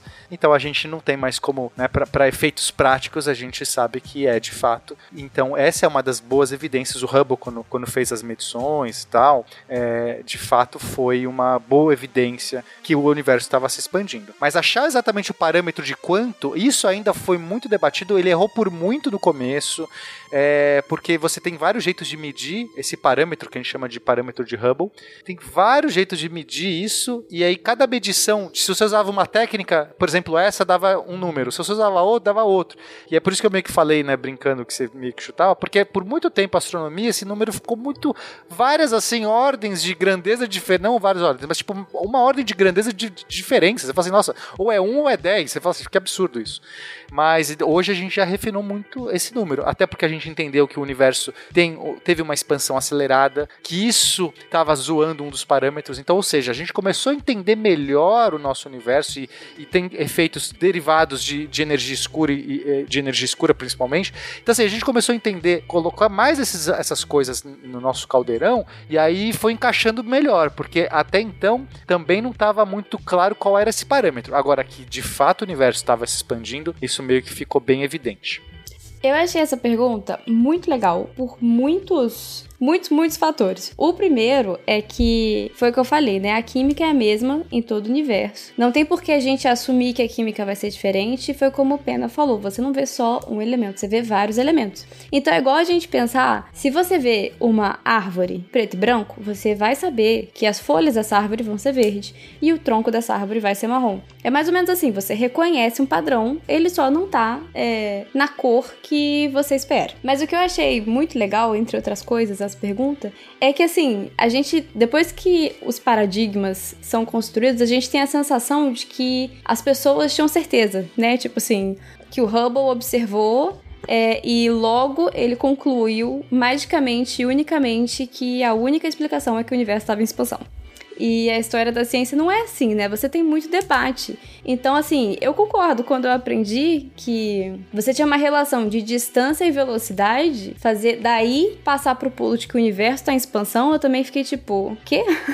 Mas tem várias coisas. É, hoje em dia a gente chama essa lei de lei de Hubble e Lemaitre, é assim que fala? Não sei. É Lemaitre. Lemaitre, porque a contribuição dele foi, foi muito importante também na interpretação desses resultados. É, se eu não me engano, ele fez as observações até antes do Hubble, e a contribuição dele foi perceber que nas equações de Friedman, que são soluções da relatividade geral e tudo mais, é, em uma das soluções você tinha que se o universo estava em expansão, porque isso era uma coisa que já era debatida, gente. Não era assim, uma, a ideia não foi proposta por causa desse gráfico. Era uma coisa que já estava em debate, a relatividade geral já existia. Então, foi, foi percebido que, além de tudo, você tinha que, em uma das soluções, num universo em, em expansão, você vai ter essa relação entre distância e velocidade. Então, isso era uma das das coisas que encaixavam num cenário de que o universo está em expansão. Mas assim, a gente precisa, quando a gente cria esses paradigmas, eles não são assim. Primeiro que nunca tem certeza. Uma coisa que cientista não tem é certeza. Talvez cientista homem e branco, provavelmente.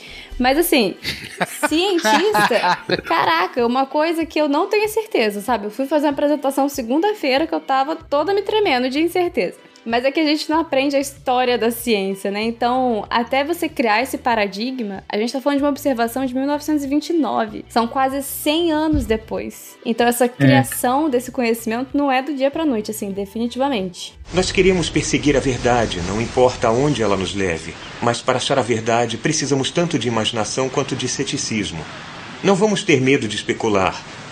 Mas vamos ter cuidado para distinguir a especulação do fato. Beleza. Eu, eu acho que o ponto aqui, bom, o Pena trouxe a, a, o motivo, né? Enfim, o porquê da gente chegar à conclusão. E a Camila complementou bem falando, e é, mas não é só essa conclusão. É, é, é, uma coisa que a gente vê muito no SciCast, né? Que é, eu gostei dessa sua última colocação, que a ciência não é pra gente provar o quão certo a gente tá, e sim o quão errado a gente não tá. Né? é, é, é tentar mostrar. isso é uma coisa. Eu lembro, o Altair fala muito lá no Naruhodo, acho que foi a primeira vez que eu ouvi dele, eu gostei muito dessa frase.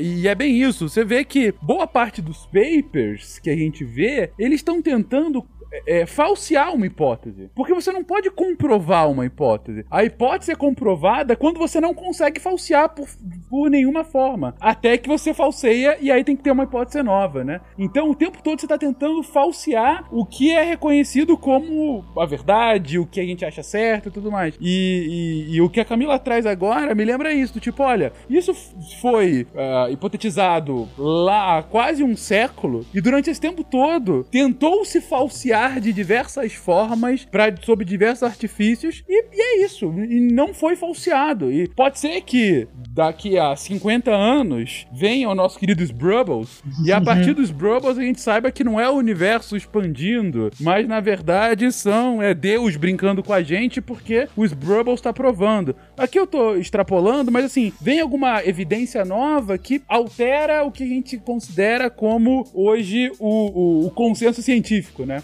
O consenso está estabelecido porque não houve nada que o falseasse até o momento. E e esse vai ser o consenso até que, ou caso algo, venha falseá-lo. Eu ia falar só nesse aspecto da construção do conhecimento que à medida que a gente vai construindo os paradigmas, e aí chega um ponto que o paradigma não pode mais explicar a realidade, dificilmente esse paradigma cai. Ele não cai, porque para você mudar um conhecimento, você precisa que o novo conhecimento explique tudo que já era explicado mais o evento novo. Então, um caso muito comum é a mecânica clássica de Newton e a relatividade geral. A mecânica clássica, ela não caiu, mas tinham casos que a mecânica clássica não era o suficiente para explicar.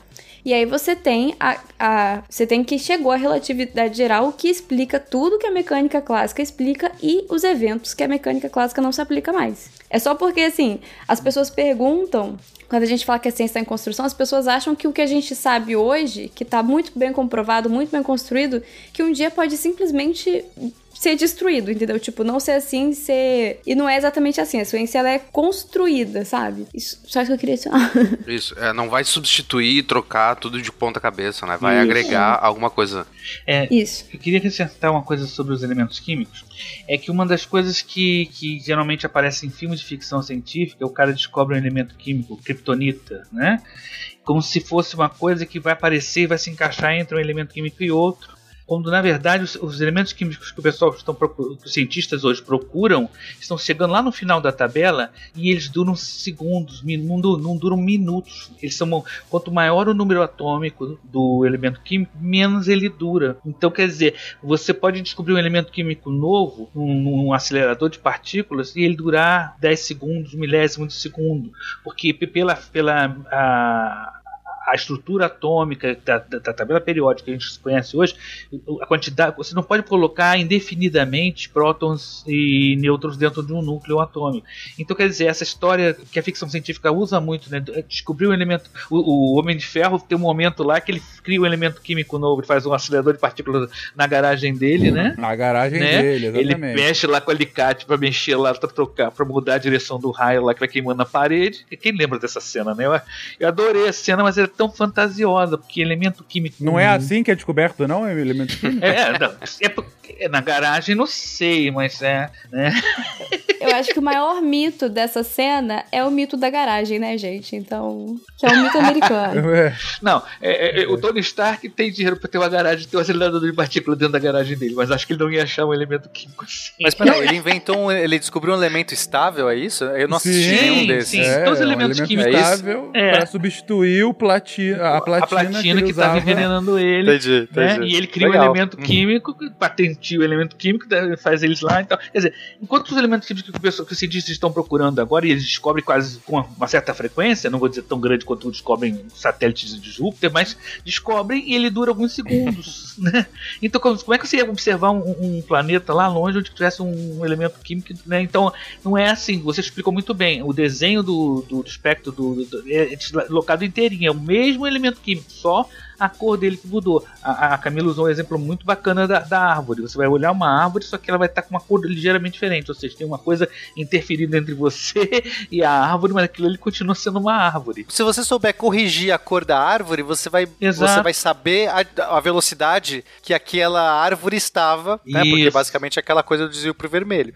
Então foi isso meio que deu a entender. Será que isso aqui não é uma árvore ou será que é uma árvore com uma cor errada? Aí a gente vai pra hipótese mais simples, né? A, a hipótese mais simples é essa. Pô, isso aqui é, tem a cara de hidrogênio, só tá deslocado, só tá pintado de vermelho. É mais simples do que pensar que é um novo hidrogênio, um, um outro elemento químico nunca descoberto. Mas nunca se sabe. Deixa eu só trazer um, um- uma história da astronomia aqui, porque isso já aconteceu uma vez, que foi, ah, foi na descoberta das nebulosas planetárias que olharam pro espectro e falaram que porra é essa? Tipo, tinha alguma coisa ali que não sabiam o que era, que nenhum desvio pro vermelho explicava nada. E aí criaram a hipótese de que era um novo elemento químico, eles deram o nome de nebúlio, mas era mais Caraca. simples que isso. Não era um novo elemento químico, era uma linha de transição do oxigênio que é muito pouco provável. E aí tinha tem, tem até o nome de linhas proibidas, que são as linhas que são assim extremamente pouco prováveis de acontecer. Eu acho que a gente nem consegue reproduzir elas em laboratórios na Terra.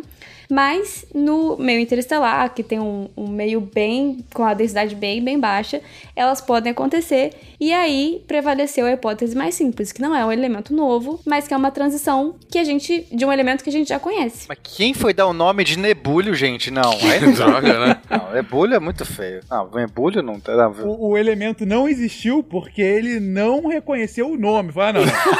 Eu até existiria se não fosse o nome merda, mas nebulho também não. Você tá de Se sacanagem. botasse vibrânio ou adamantium ia dar certo. Pô, muito melhor, muito melhor. Já que a Camila pegou um pouquinho de história, eu queria só comentar uma coisinha. Lá, o, o 1800 e pouquinho, lá no meio do, do século XIX, o Christian Doppler, ele que foi o cara que pensou, ó, e se tiver uma fonte em movimento, a onda, tarará. Ele, e justamente o efeito Doppler é nomeado ah, em homenagem a ele. Bruno, E- me explica o efeito Doppler, por favor. Eu nunca entendo quando alguém coloca aqui. Eu gosto de ter um exemplo aqui na minha cara. Como é que funciona o efeito Doppler? Não, o, o Fencas é o, é o Doppler oficial, não é? Não, é- aqui tem uma lei. Você que tá ouvindo o SciCast pela primeira vez, primeiro bem-vindo. Não, o Bruno fala Fencas, segundo- ele, ele pensando pena, que ele sempre Ah, confunde. entendi. Eu falei? Ah, é Falou, você falou falou. Fencas. É, todo Putz. mundo confunde Fencas e Pena. Eu não sei por que acontece. Não, mas eu já Desculpa. passei, eu já passei o bastão. Eu já teve um episódio que eu, eu assumi que era o Bruno que era o oficial agora. Pode ir. Mas, Gente, aqui é a primeira pessoa que faz menção ao efeito Doppler em algum episódio, ela tem que representar de forma sonora como ele funciona. Bruno, por favor. Eu sempre esqueço. Me, me diz, como é que é o efeito Doppler? Bom, já que o Doppler indica a expansão, ele é tipo se uma fonte sonora tá passando, ele fala expansão. Obrigado por isso. E com a luz é muito difícil a gente notar, porque precisa de velocidades muito altas. Mas o Sr. Rea Doppler, ele lá em 1800 e pouco, ele já previu que isso podia acontecer com a luz. E imagina, em 1800 e pouco nem ambulância tinha. Então, ele devia ser realmente. Pediam pra ele explicar e o cara ficava. Como é que eu vou explicar isso, né? Boa. Como ele pensou no efeito Doppler sem ambulância, né, cara? Tipo. É verdade. Exato, eu não, eu não sei, eu não sei. O cara é, é um gênio. Tanto que ele só foi provado anos depois que existe o efeito Doppler. Será que ele não foi a um, a um baile fantasia, fantasiado de efeito Doppler? Não, não, esquece. É, coisa. Mas ele. Não, deixa eu falar, deixa eu falar uma piada, Bruno. Uma vez eu vi, uma vez eu vi uma placa de trânsito que tá escrito assim, é, se essa que era uma placa azul. Aí tava assim, se essa placa estiver vermelha, você tá indo muito rápido. Ah, não. Não, era o contrário, desculpa, era o contrário. Errei. Desculpa, apaga, editor. Era uma placa vermelha e tava escrito assim: se essa placa estiver azul, você está indo muito rápido. Eu acho que tem que deixar a versão errada também.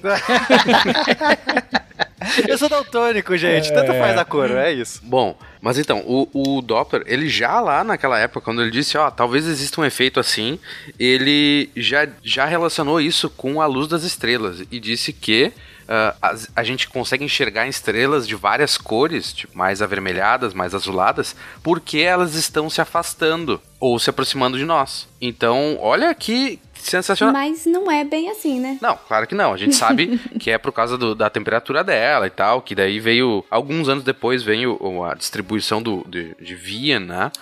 De explicar melhor e radiação de corpo negro. Mas o cara já naquela época já pensou nisso, na possibilidade de ter astros se afastando e se aproximando em velocidades tais que vai mudar o espectro deles. É aquele famoso até quando tá errado, tá certo, né? É, exato. muito impressionante, gente, porque ah, é, é a extrapolação, né? Pô, se o efeito é assim, horas, ali é luz também. Então deve ser alguma coisa também no espaço. Você começa a extrapolar a sua hipótese. E, e por quê? Porque a ciência é universal. Então ela deve ser aplicada da mesma forma em todo o universo. Isso é maravilhoso mesmo. E daí, é, a gente tem ali uma contribuição bem importante do Fraunhofer, do Bunsen, do Kirchhoff, uma, uma gurizada aí.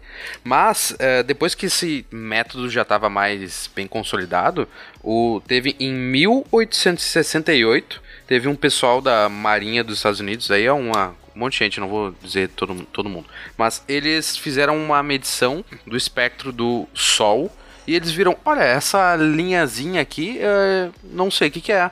Não é tal elemento, não é tal elemento, porque o Bunsen e o Kirchhoff, sabe, o Bunsen? É aquele do bico de Bunsen, que tem laboratório, ah, eles testaram e fizeram um catálogo de vários e vários elementos. E eles disseram, ó, o ferro emite tal, tal linha, o oxigênio emite tal linha, e fizeram um catálogo bem legal.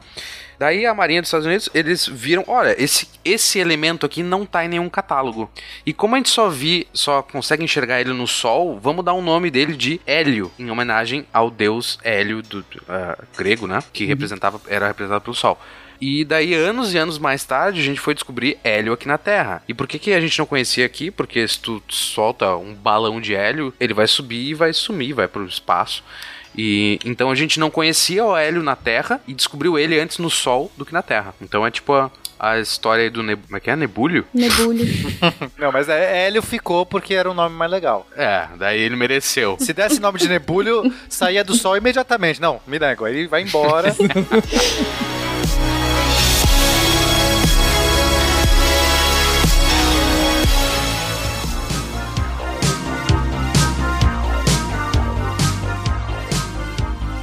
vocês estão trazendo aí umas questões interessantes que já traz a próxima pergunta, que é do Igor, que fala o seguinte: tem algum fenômeno registrado que ainda não foi classificado? É uma pergunta um pouco capciosa, bem aberta para se entender. Mas tem algum tipo de fenômeno astronômico, uh, digo, que a gente ainda não conseguiu entender? Energia escura, matéria escura. Não, mas aí que tá, né? próximo. Porque energia escura e matéria escura, eles foram classificados. A gente não sabe a natureza, mas eles foram classificados. Agora, ter um objeto que simplesmente não saber onde ele encaixa em questão evolutiva ou sabe qual, qual classificação, eu acho que não tem. É porque que se você observou o fenômeno, você meio, né, assim, você É. observou um fenômeno, aí você vai chamar de qualquer coisa, que nem chamaram, por exemplo, de energia escura, né, ou, no caso, a primeira foi a matéria escura, foi meio que isso. É, cara, não faço ideia o que é isso, eu vou dar um nome. Aí você pode falar, eu tô classificando, só tô nomeando pra facilitar quando a gente for falar, ó, é isso aqui, em vez de apontar, sei lá, pra um dado que você coletou, você dá um tagline, entendeu? Uhum. Então, meio que eu não sei, é, quando ele fala classificado, eu não sei exatamente o que que é, entendeu? Mas se for no sentido de só dar um nome e não saber a origem, aí a gente tem, por exemplo, esses casos que eu falei, de energia escura, matéria escura. Mas eu vou insistir. Energia escura e matéria escura a gente não sabe a natureza, mas a gente sabe, tipo, o papel delas, a gente sabe a ação delas, a gente sabe esse tipo de coisa. Eu tô pensando, por exemplo, Sim. quando foram descobertas as nebulosas planetárias, ninguém sabia que caralhos era aquilo, sabe? Uhum. Pessoal pensou que era planeta, né? Acharam que era planeta, depois pensaram que era o estágio evolutivo inicial da estrela. Então, depois, e depois foram entender que a nebulosa planetária se encaixa no grande quebra-cabeça de evolução de estrelas de baixa massa. Então, tipo assim, por mais que a gente não saiba a natureza da energia escura e da matéria escura, a gente sabe, por exemplo, que a matéria escura é provavelmente é uma partícula que não interage eletronicamente, que tem a sua presença gravitacional. A gente sabe que a gente precisa da energia escura para explicar uma expansão acelerada. Então, assim, não é, não é como se fossem objetos exóticos que a gente não tem ideia do que faz, sabe? Perfeito. Então, a minha pergunta pra você é: Fast Gamma Ray Burst, qual é, o que que representa? Tem- já tem, os astrônomos já têm uma ideia do que... Eu acho que tem. Eu acho que é parecido com a questão dos quasares, né? Então, Quando os quasares foram descobertos, ninguém sabia direito o que, que eles eram. Hoje eles estão associados com núcleos ativos de galáxias. Se eu não me engano, os gay ray bursts também, o gamma ray bursts também estão nessa categoria. É, só pra talvez explicar pro público leigo, né? A gente de vez em quando, de vez em quando a gente detecta uns pulsos, uns bursts, né? Burst é essa coisa meio de um- uma coisa que, que pulsa assim, um, né? Um, né? Um- uma rajada, acho que rajada é a tradução melhor.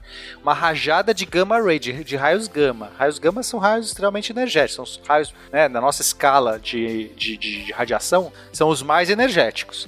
Então, de vez em quando vem uma rajada. Agora, tem alguns fenômenos que a gente tem, né? Assim, eu tô meio por fora do- do- das pesquisas mais recentes, então não sei dizer se já tem boas hipóteses. Por uma época não tinha muito boas hipóteses. Mas tem os fast gamma ray bursts, são tipo uns- umas rajadas mais rapidinhas, assim. E aí era que, que fenômeno pode causar um negócio desse? E meio que a gente não sabia, não, não, não conhecia os astrônomos, né? Os físicos, etc. Não conseguiam pensar qual que é um fenômeno astronômico que poderia causar isso. Então, pô, pra mim, poderia ser um desses que, né, não foi classificado, ou, tipo, foi nomeado, mas não foi. Não, mas eu tenho quase certeza que tem. Eu tenho quase certeza que sabe, porque eu lembro de ter estudado isso e, tipo, não em um sentido inquisitivo de não saberem o que é, sabe? Mas é porque realmente eu não, não tá perto da minha área. Mas demorou a, ter uma, uma posição sobre isso, né? Que nem os quasares. É uma coisa relativamente recente, né? Hoje, assim, eu não sei se tem. Eu, tipo assim, da minha área de extragaláctica, eu não consigo pensar, sabe? Eu acho que tem um pesquisador chamado Bruce Banner que costuma trabalhar com gamma ray. Foi- Vamos foi- deixar em aberto, então, aí, para o, o- o ouvinte mais arguído explicar pra gente o que, que é o Gamma Ray Burst, o Fast Gamma Ray Burst. Outra coisa que a gente classificou ou não classificou e depois foi- só foi entender é o raio X, né? Que teve um nome temporário de raio X e até hoje tá com esse nome trouxa aí. só em alemão que tem nome o- oficial. Como é que é o nome É, X em alemão, gente? Por favor. É Röntgenstrahlung. É radiação Röntgen, do cara que descobriu.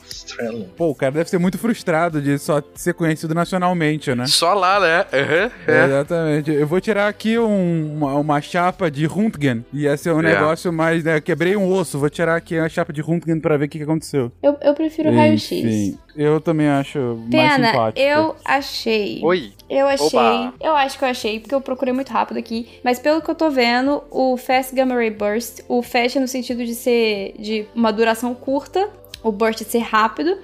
Eles são associados a- ao merger de duas estrelas de nêutron. E faz. Agora sim, agora que eu lembrei. Porque quando a gente tem a. A gente detecta as ondas gravitacionais, você tem a corrida para ter a contrapartida óptica e você também tem a corrida para esperar um, um aumento de raios de gamma ray. Raios de gamma ray, puta merda. Vocês entenderam? Você também espera, você também espera ter uma detecção de, de raios gama, porque são associados ao merger de estrelas de nêutron. Olha aí a ciência essa linda, tá vendo? Na época que eu estudei na faculdade, ninguém fazia nem ideia que era colisão de cidade de nêutron.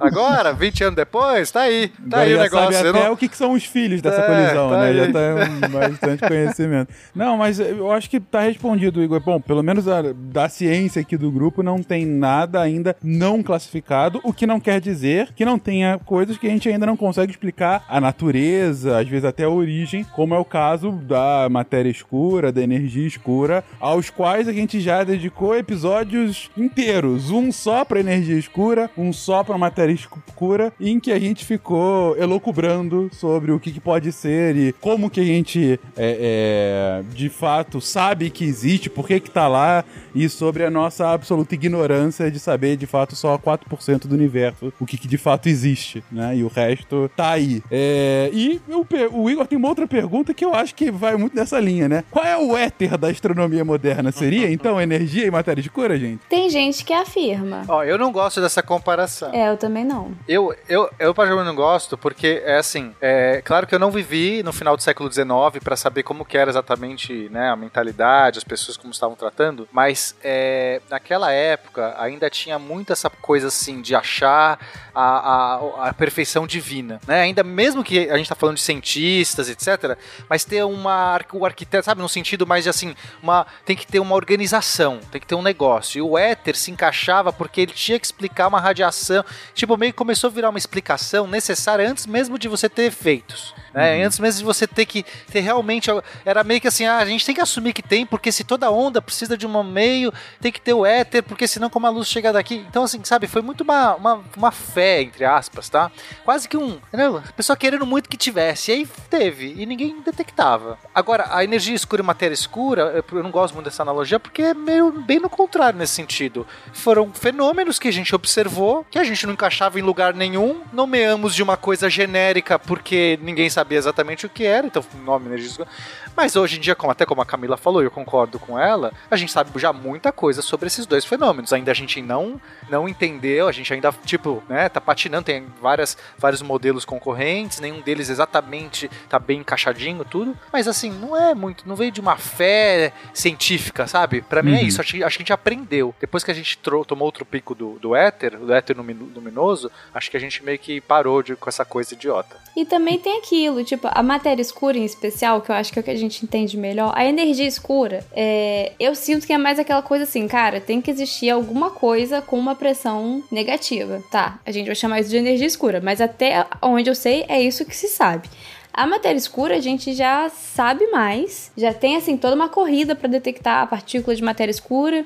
Tem várias coisas que são explicadas pela matéria escura e nenhum outro nenhuma das teorias concorrentes da matéria escura, né? Que não é um, não é um paradigma solidificado, mas nenhuma das teorias concorrentes explica tão bem, sabe? Tem, Uhum. tem mais falhas que a matéria escura. Não é como se a gente estivesse insistindo em uma coisa que tem outra coisa que explica melhor, sabe? Não é. Então, Uhum. eu, eu não gosto dessa comparação aí também, não. Mas várias pessoas tentam fazer essa comparação.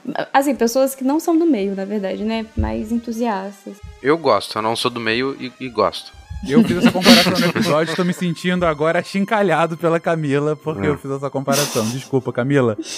Eu acho que tudo bem, pode ser que concordo com tudo que a Camila falou, e, e, inclusive de longe não sou do meio, mas eu acho que é interessante a gente pensar que pode existir realmente um éter, assim como o pessoal da época que acreditava no éter, é, acreditava piamente. Ah, é só uma questão de tempo até a gente detectar. E talvez não seja. Acho que é, É. uma coisa que dá, traz, lembra essa incerteza bonita da ciência. Não, é, Mas e a matéria escura, o pessoal tá ficando inquieto, que até agora não detectou, sabe? Tá, tá, tá começando a gerar uma, Uhum. uma tensão de, de tá estranho. Porque a matéria escura explica muito bem as observações que a gente tem de diferentes, sabe, diferentes escalas de grandeza. A gente tem simulações que reproduzem o universo que a gente conhece hoje, é, usando matéria escura e tipo, pô, show. Tem alguns problemas aqui e ali, mas você tem respostas pra para explicar né, essas problemáticas é, e você não detecta, sabe? Então é tipo, o pessoal tá ficando inquieto.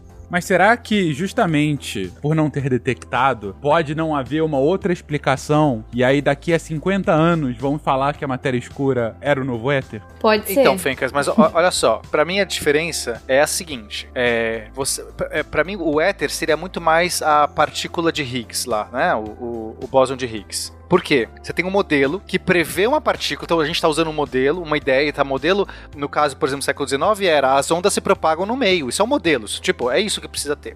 Então você fala assim, só que como? Alguém se pergunta, como a luz sai dali e chega aqui? Ah, tem que ter um meio, porque é uma onda, então tem um éter. É, é ad hoc. Assim, é, eu, eu tenho que conceber o éter para que a minha compreensão do que eu entendo seja válida, mas eu não detectei nenhum fenômeno para que eu comece a cogitar sobre a existência do éter. Assim como o bóson de Higgs, que é o meu modelo, o meu modelo padrão aqui, prevê que tem, tem uma partícula que dá massa para as outras, deve estar numa energia mais ou menos aqui. Vamos procurar. Tipo, é, né, então existiu o esforço de procurar, mas várias pessoas já aceitavam que deveria existir aquilo, aí nesse sentido tava muito como éter, porque se a coisa funciona como eu, como eu penso tal, eu não detectei nada antes. Agora, energia escura e matéria escura foi o contrário. O modelo tava, tava encaixado. Você detectou uma anomalia. Aí você tem que nomear anomalia e tentar descobrir a anomalia. É diferente. Pra mim é eminentemente diferente as duas coisas. Uma coisa é você querer, tipo, cogitar a existência de algo que você não tem nenhuma pista. Digo, simplesmente é uma, uma, é, é uma dedução do que o seu modelo diz. Outra coisa é você fazer uma medição que é contra o seu modelo. Seu modelo preferia que ela nem existisse. Ela é uma anomalia do seu modelo e agora você é obrigado, inclusive, a tratar daquele assunto. Enquanto você não sabe nada, você chama de um nome nebuloso. Mas assim, pra mim são coisas diferentes. Beleza. A ver, então, como a história vai julgar esse comportamento de vocês, senhorzinhos.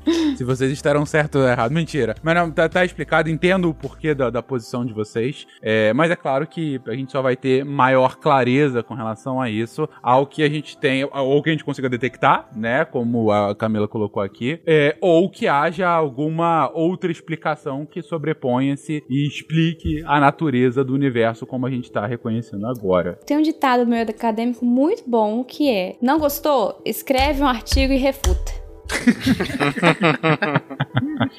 então tô esperando Muito refutarem Vou a escrever- matéria Vou escura. escrever um artigo sobre a natureza de éter da matéria escura.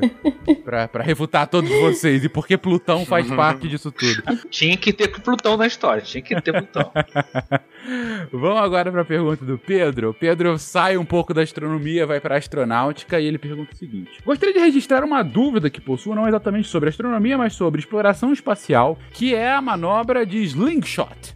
Eu entendo o conceito por trás da aplicação, mas não consigo entender como a nave consegue sair da manobra com mais energia cinética do que quando ela entrou, visto que a força de atração durante a aproximação é a mesma força de atração durante o afastamento. Logo, é natural de se imaginar que a mesma quantidade de energia cinética recebida será perdida, visto que as massas da nave e do corpo celeste são as mesmas, e a distância entre eles também variou de forma similar, porém em sentidos opostos. Gente, alguém pode explicar resumidamente o que é a manobra Slingshot e por que então ganha-se energia cinética? Ou nem se ganha e é o Pedro quem tá tendo uma, uma constatação errada aqui?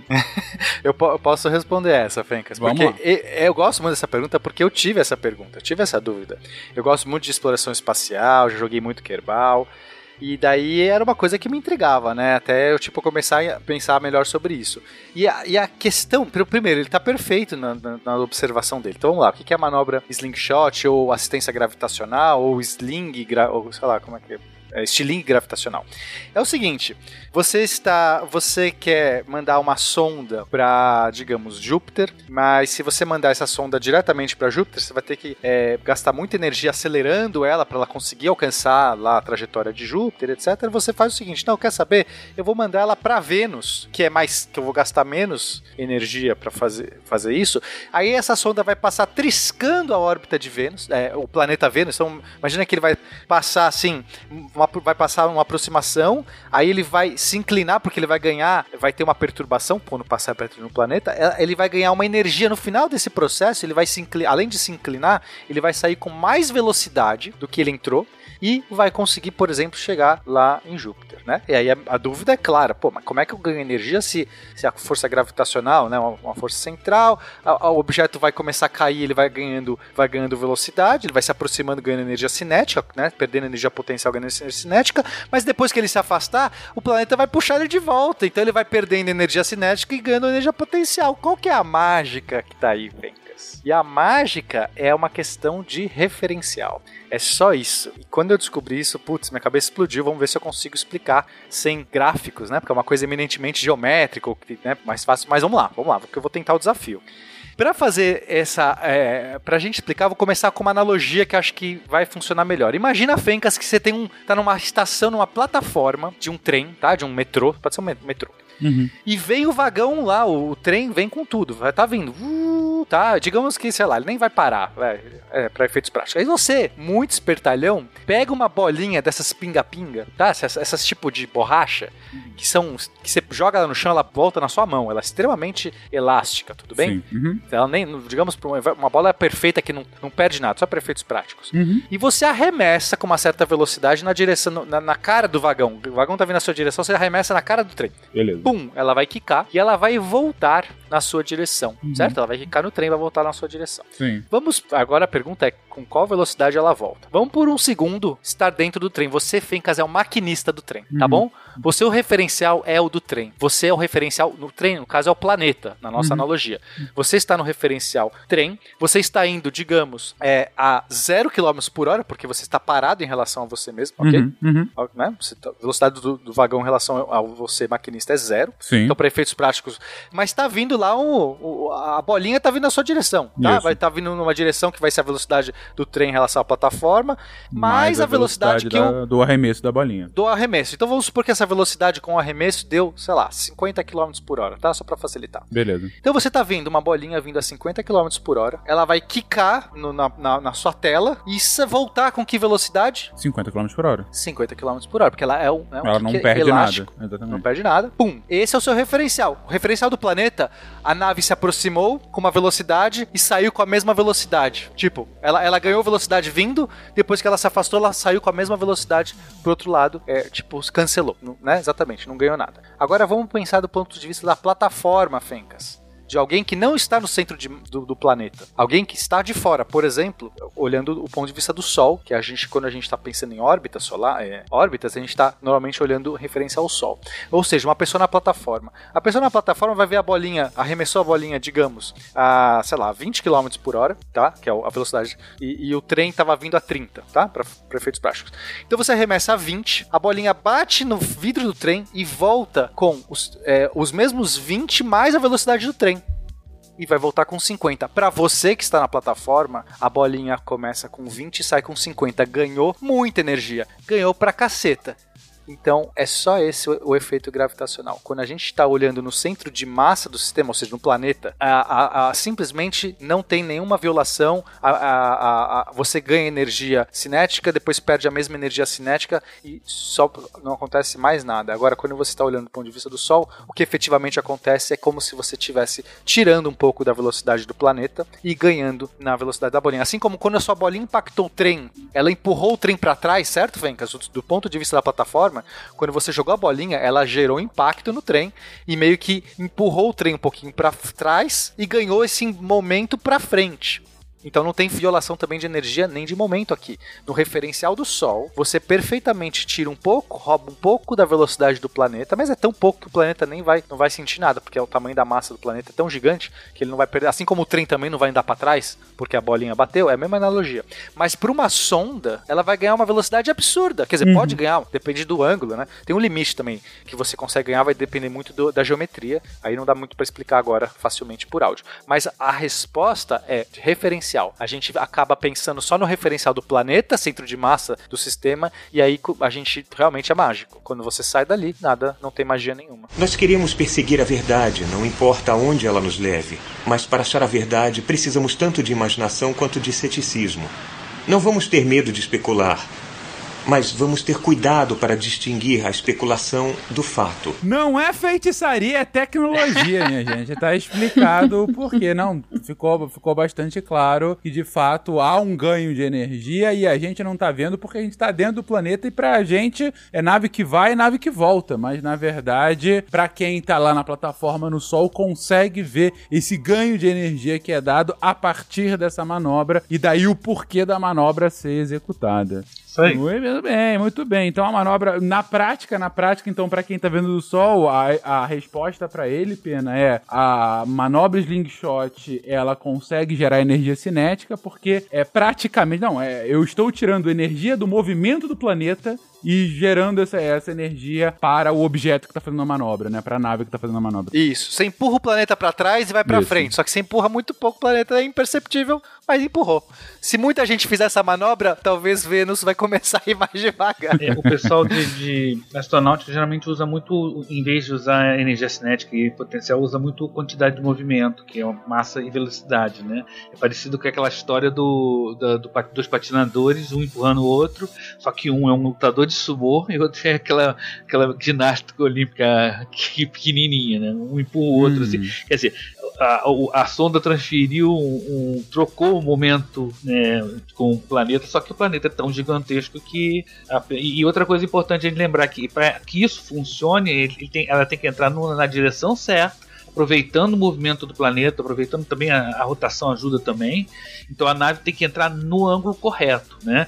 Uhum. E uma boa é, é, figura disso também é o, é o skatista que entra naquela pista tipo um- uma, uma, uma semisfera. Né? Se ele entrar direitinho, ele sai do outro lado com uma velocidade incrível. Né? Também é, é, é um pouco parecido com isso. Né? É dependendo do- de como entra. Né? Esse que é o grande é, sacação da, da manobra de estilingue. Né? É a hora de entrar e o momento e o ângulo de entrada. É, inclusive é possível você frear usando essa manobra. Também. É só você entrar do, do- do lado oposto, aí ao contrário. Exato. Você dá energia pro planeta e você sai mais devagar. O que acontece? Às vezes você tá chegando perto do, do seu objeto lá de da órbita, você pode usar para frear, até comum. também. Perfeitamente. E outra coisa também, você pode fazer é, estilingues sucessivos, não só em, um- em vários planetas, mas no mesmo planeta. A cada passada você vai aumentando a, a excentricidade da sua órbita até que você sai. né? Isso é muito legal quando você quer fazer vários flybys, né, várias visitas a, a um planeta gigante e vários satélites. Né? Então muitas sondas Uhum. fazem isso, fazem uma volta, aí altera um pouquinho a órbita, fica mais longa, vai ficando mais longa, vai ficando mais longa,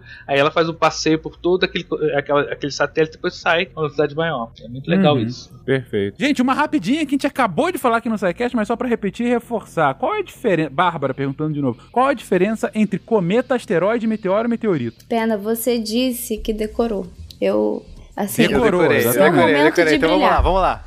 Meu momento, vamos lá. Asteroide é um nome genérico para corpos que não são planetas é, e, e- e que não são estrelas que estão em órbita no nosso sistema solar, tá? Então, se você quer chamar de uma maneira genérica tudo que não é planeta, lua e estrela, chama de asteroide. É, não é um nome, um nome bem definido, não é um nome. é, historicamente ele foi usado, né? Mas meio que compreende tudo. E cometa é um desses tipos de corpos que apresenta algumas características especiais que é, eles incandescem, eles, eles emitem brilho e tem uma cauda quando passam perto do Sol. é, e então é um- uma categoria especial aí de asteroide. Agora, meteoro é um fenômeno atmosférico. O meteoro acontece quando alguma coisa que pode ser um asteroide, pode ser um meteoroide, que a gente não tá na lista, meteoroide seria um asteroide de um tamanho muito pequeno, a- abaixo de um metro, tá? Mas é só para confundir mesmo esses nomes. Então, o meteoro é quando algum corpo natural entra na atmosfera da Terra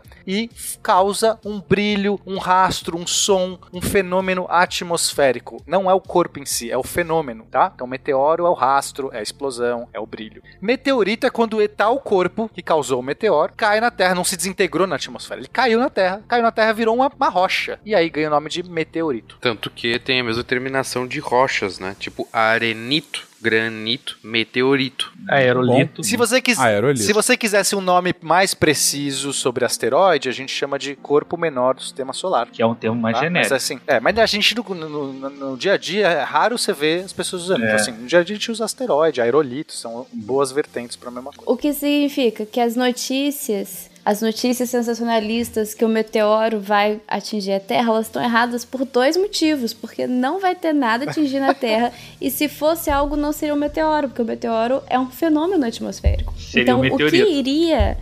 Grandão, não, o meteorito não ia destruir a gente, né? Ia ser um um asteroide. meteorito que ia grandão. Bater na o, Terra. é o meteorito grande. É, é o, aste- é o asteroide que vai virar um meteorito gigante É. depois, quando cair. Só pra... Mas de fato, né? Não, de fato, o termo correto, mas imagina se esses caras estão preocupados, né? Mas o termo ce- certo seria asteroide. O asteroide vai se chocar É. com a Terra. E não o meteoro vai se chocar, porque o meteoro não se choca, já que ele é só o fenômeno. É. Só uma, uma coisa, é, no- o, pessoal que trabalha com asteroide geralmente usa o termo corpo menor, né?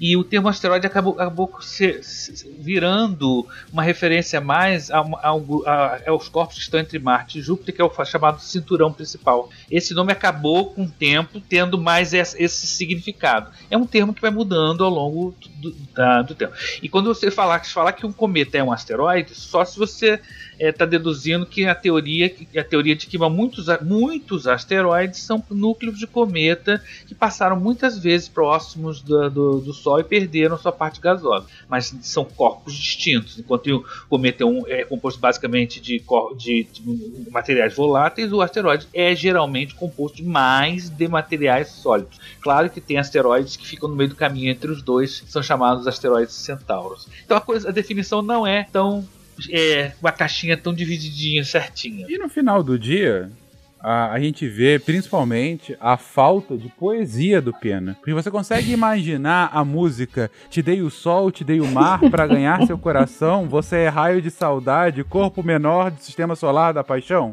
Tá? Não, mas não é o meteoro que é o corpo.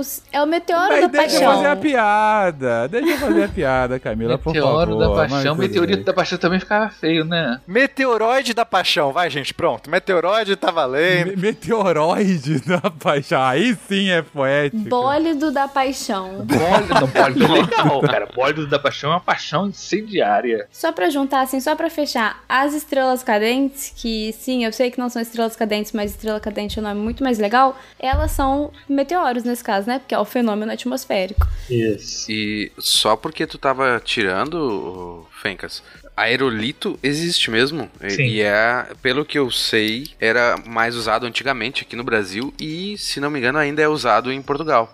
Eu não sei se no Chaves eles usaram como. Porque o Chaves é antigo e naquela época era o nome corrente, ou se eles usaram já porque já era engraçado. Mas.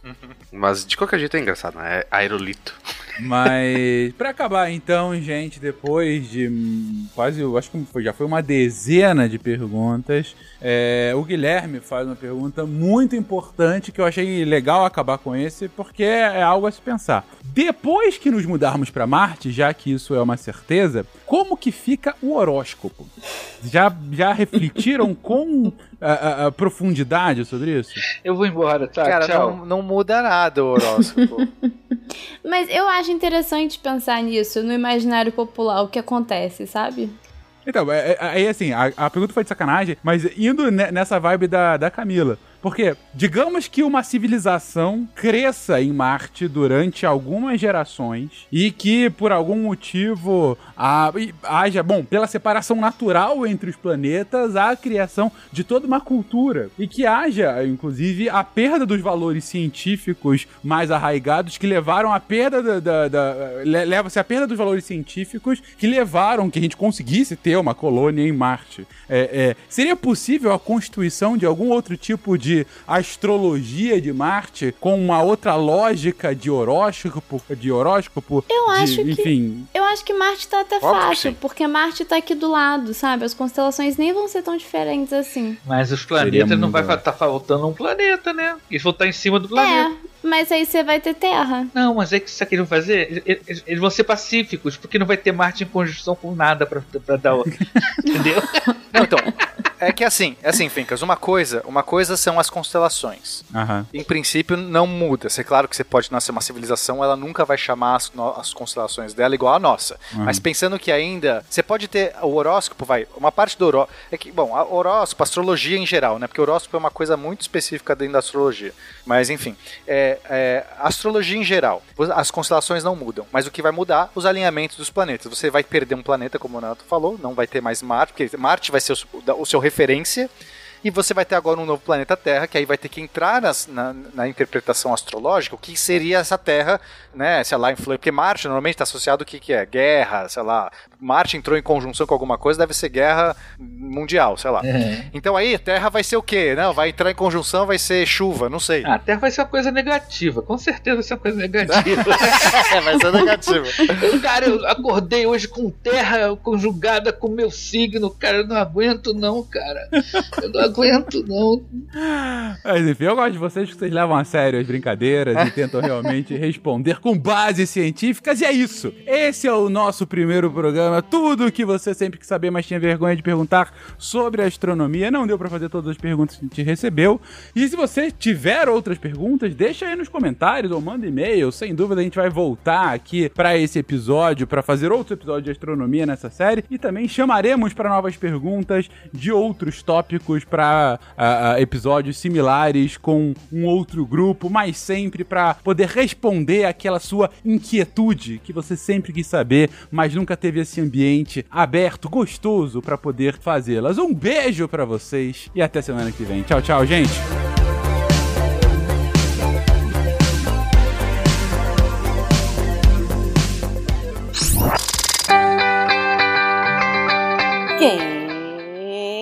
Do semana valida aqui vai deixar? Eu li! Eu li e os textos da semana estão assim, ó, ó, aqui no pé da orelha, na ponta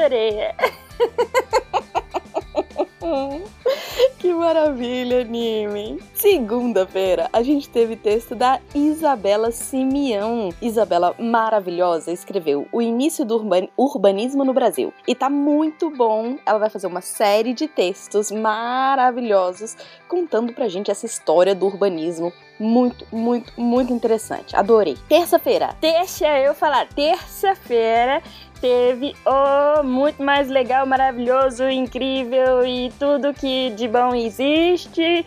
Augusto César Rodrigues! O Augusto César escreveu mais um Games no Lab, que a Deb gosta muito, chamando Talismãs de Proteção, Terror Japonês, Perido Reina e Onmyodo. Ou algo parecido com isso que o Nimi falou. ele vai trazer nesse Games no Lab, que como o Nimi falou, eu amo, ele vai trazer história do Japão. Tá muito, muito, muito, muito bom. Incrível. Sou fã. Sou fã. Quarta-feira tem outra pessoa que eu sou fã. André Trapani. O André escreveu o dever do Estado de concretizar os direitos ah, humanos, os direitos humanos fundamentais. É, o André já fez dois textos falando de direitos humanos e agora ele traz um terceiro para essa sequência que tá incrível, simplesmente incrível. Vamos lá ver. Quinta-feira, quinta-feira teve o que, Nime? Quinta teve Léo Souza com cura quântica de novo. É outro texto que é assim, um monte de texto. Esse já é assim, os seis. Ele vai falar do princípio de incerteza, parte 2. É a parte 2 da parte 6. É a parte 6. Mas dentro da parte 6 tem o, a- o princípio da incerteza que é dividido em dois, Mime. É isso. tá muito bom, gente. Corre lá. Meu tempo tá acabando. Ahn, Sexta-feira teve texto do Rodolfo Freire, que eu vou morrer de saudade porque por enquanto ele vai parar de escrever pra gente. Mas o Rodolfo escreveu: Uma IA pode ser preconceituosa? E tá excelente. Então corram lá para ver todos esses textos vocês encontram em www.deviante.com.br. Aqui é a Deb Cabral, editora do portal, apagando a luz da Torre Deviante. E o Nime? E o Nime? Queridões, como eu tinha dito na semana passada, as novidades não param de chegar aqui no Portal Deviante. A gente aproveitou mais um episódio de astronomia para anunciar um outro, uma outra programação aqui na nossa grade. E está aqui comigo ele, o proprietário, aquele que está sempre no YouTube no em alta, nosso querido Sérgio Sacani do Space Today que veio aqui anunciar mais um programa na nossa grade, nosso querido Horizonte de Eventos. Sacane, por favor. Opa, obrigado aí pelo espaço, obrigado aí a todo mundo da família Deviante. Então é isso aí, né? Trazendo aqui para vindo aqui para falar para vocês sobre o podcast Horizonte de Eventos, que agora vai fazer parte aí da grade de programação. É um podcast de astronomia, de astronáutica também. E a ideia desse podcast é contar histórias que marcaram e que marcam, né? Tanto descobertas astronômicas que a gente teve importante, como momentos aí históricos da exploração espacial. Então trazer aí um pouco da história de tudo isso para que vocês fiquem a par. Hoje a gente vê tanta coisa acontecendo, só que tudo isso aí que a gente vê teve um início. Então é legal a gente ter uma ideia de como que boa parte disso aí que a gente vê começou. Então essa que é a ideia do podcast aí. Não é muito longo, é, tem lá uma 30, 40 minutinhos, então dá pra pessoa locomover até o trabalho, se bem que agora, né, tem pouca gente trabalhar mais. Mas uma viagem aí para o trabalho, para a escola, é, é o tempo de ouvir ali uma história interessante aí que marcou astronomia astronáutica. É isso então, galerinha. Vocês que sempre pediram, pô, o Deviante tinha que ter um podcast de astronomia, tá aí. Estamos aí agora com o nosso horizonte de eventos que sai todo domingo aqui no Portal Deviante pra vocês ouvirem o Serjão para falar um pouco mais sobre astronomia. Um beijo para vocês até semana que vem, gente. Tchau, tchau. Tchau.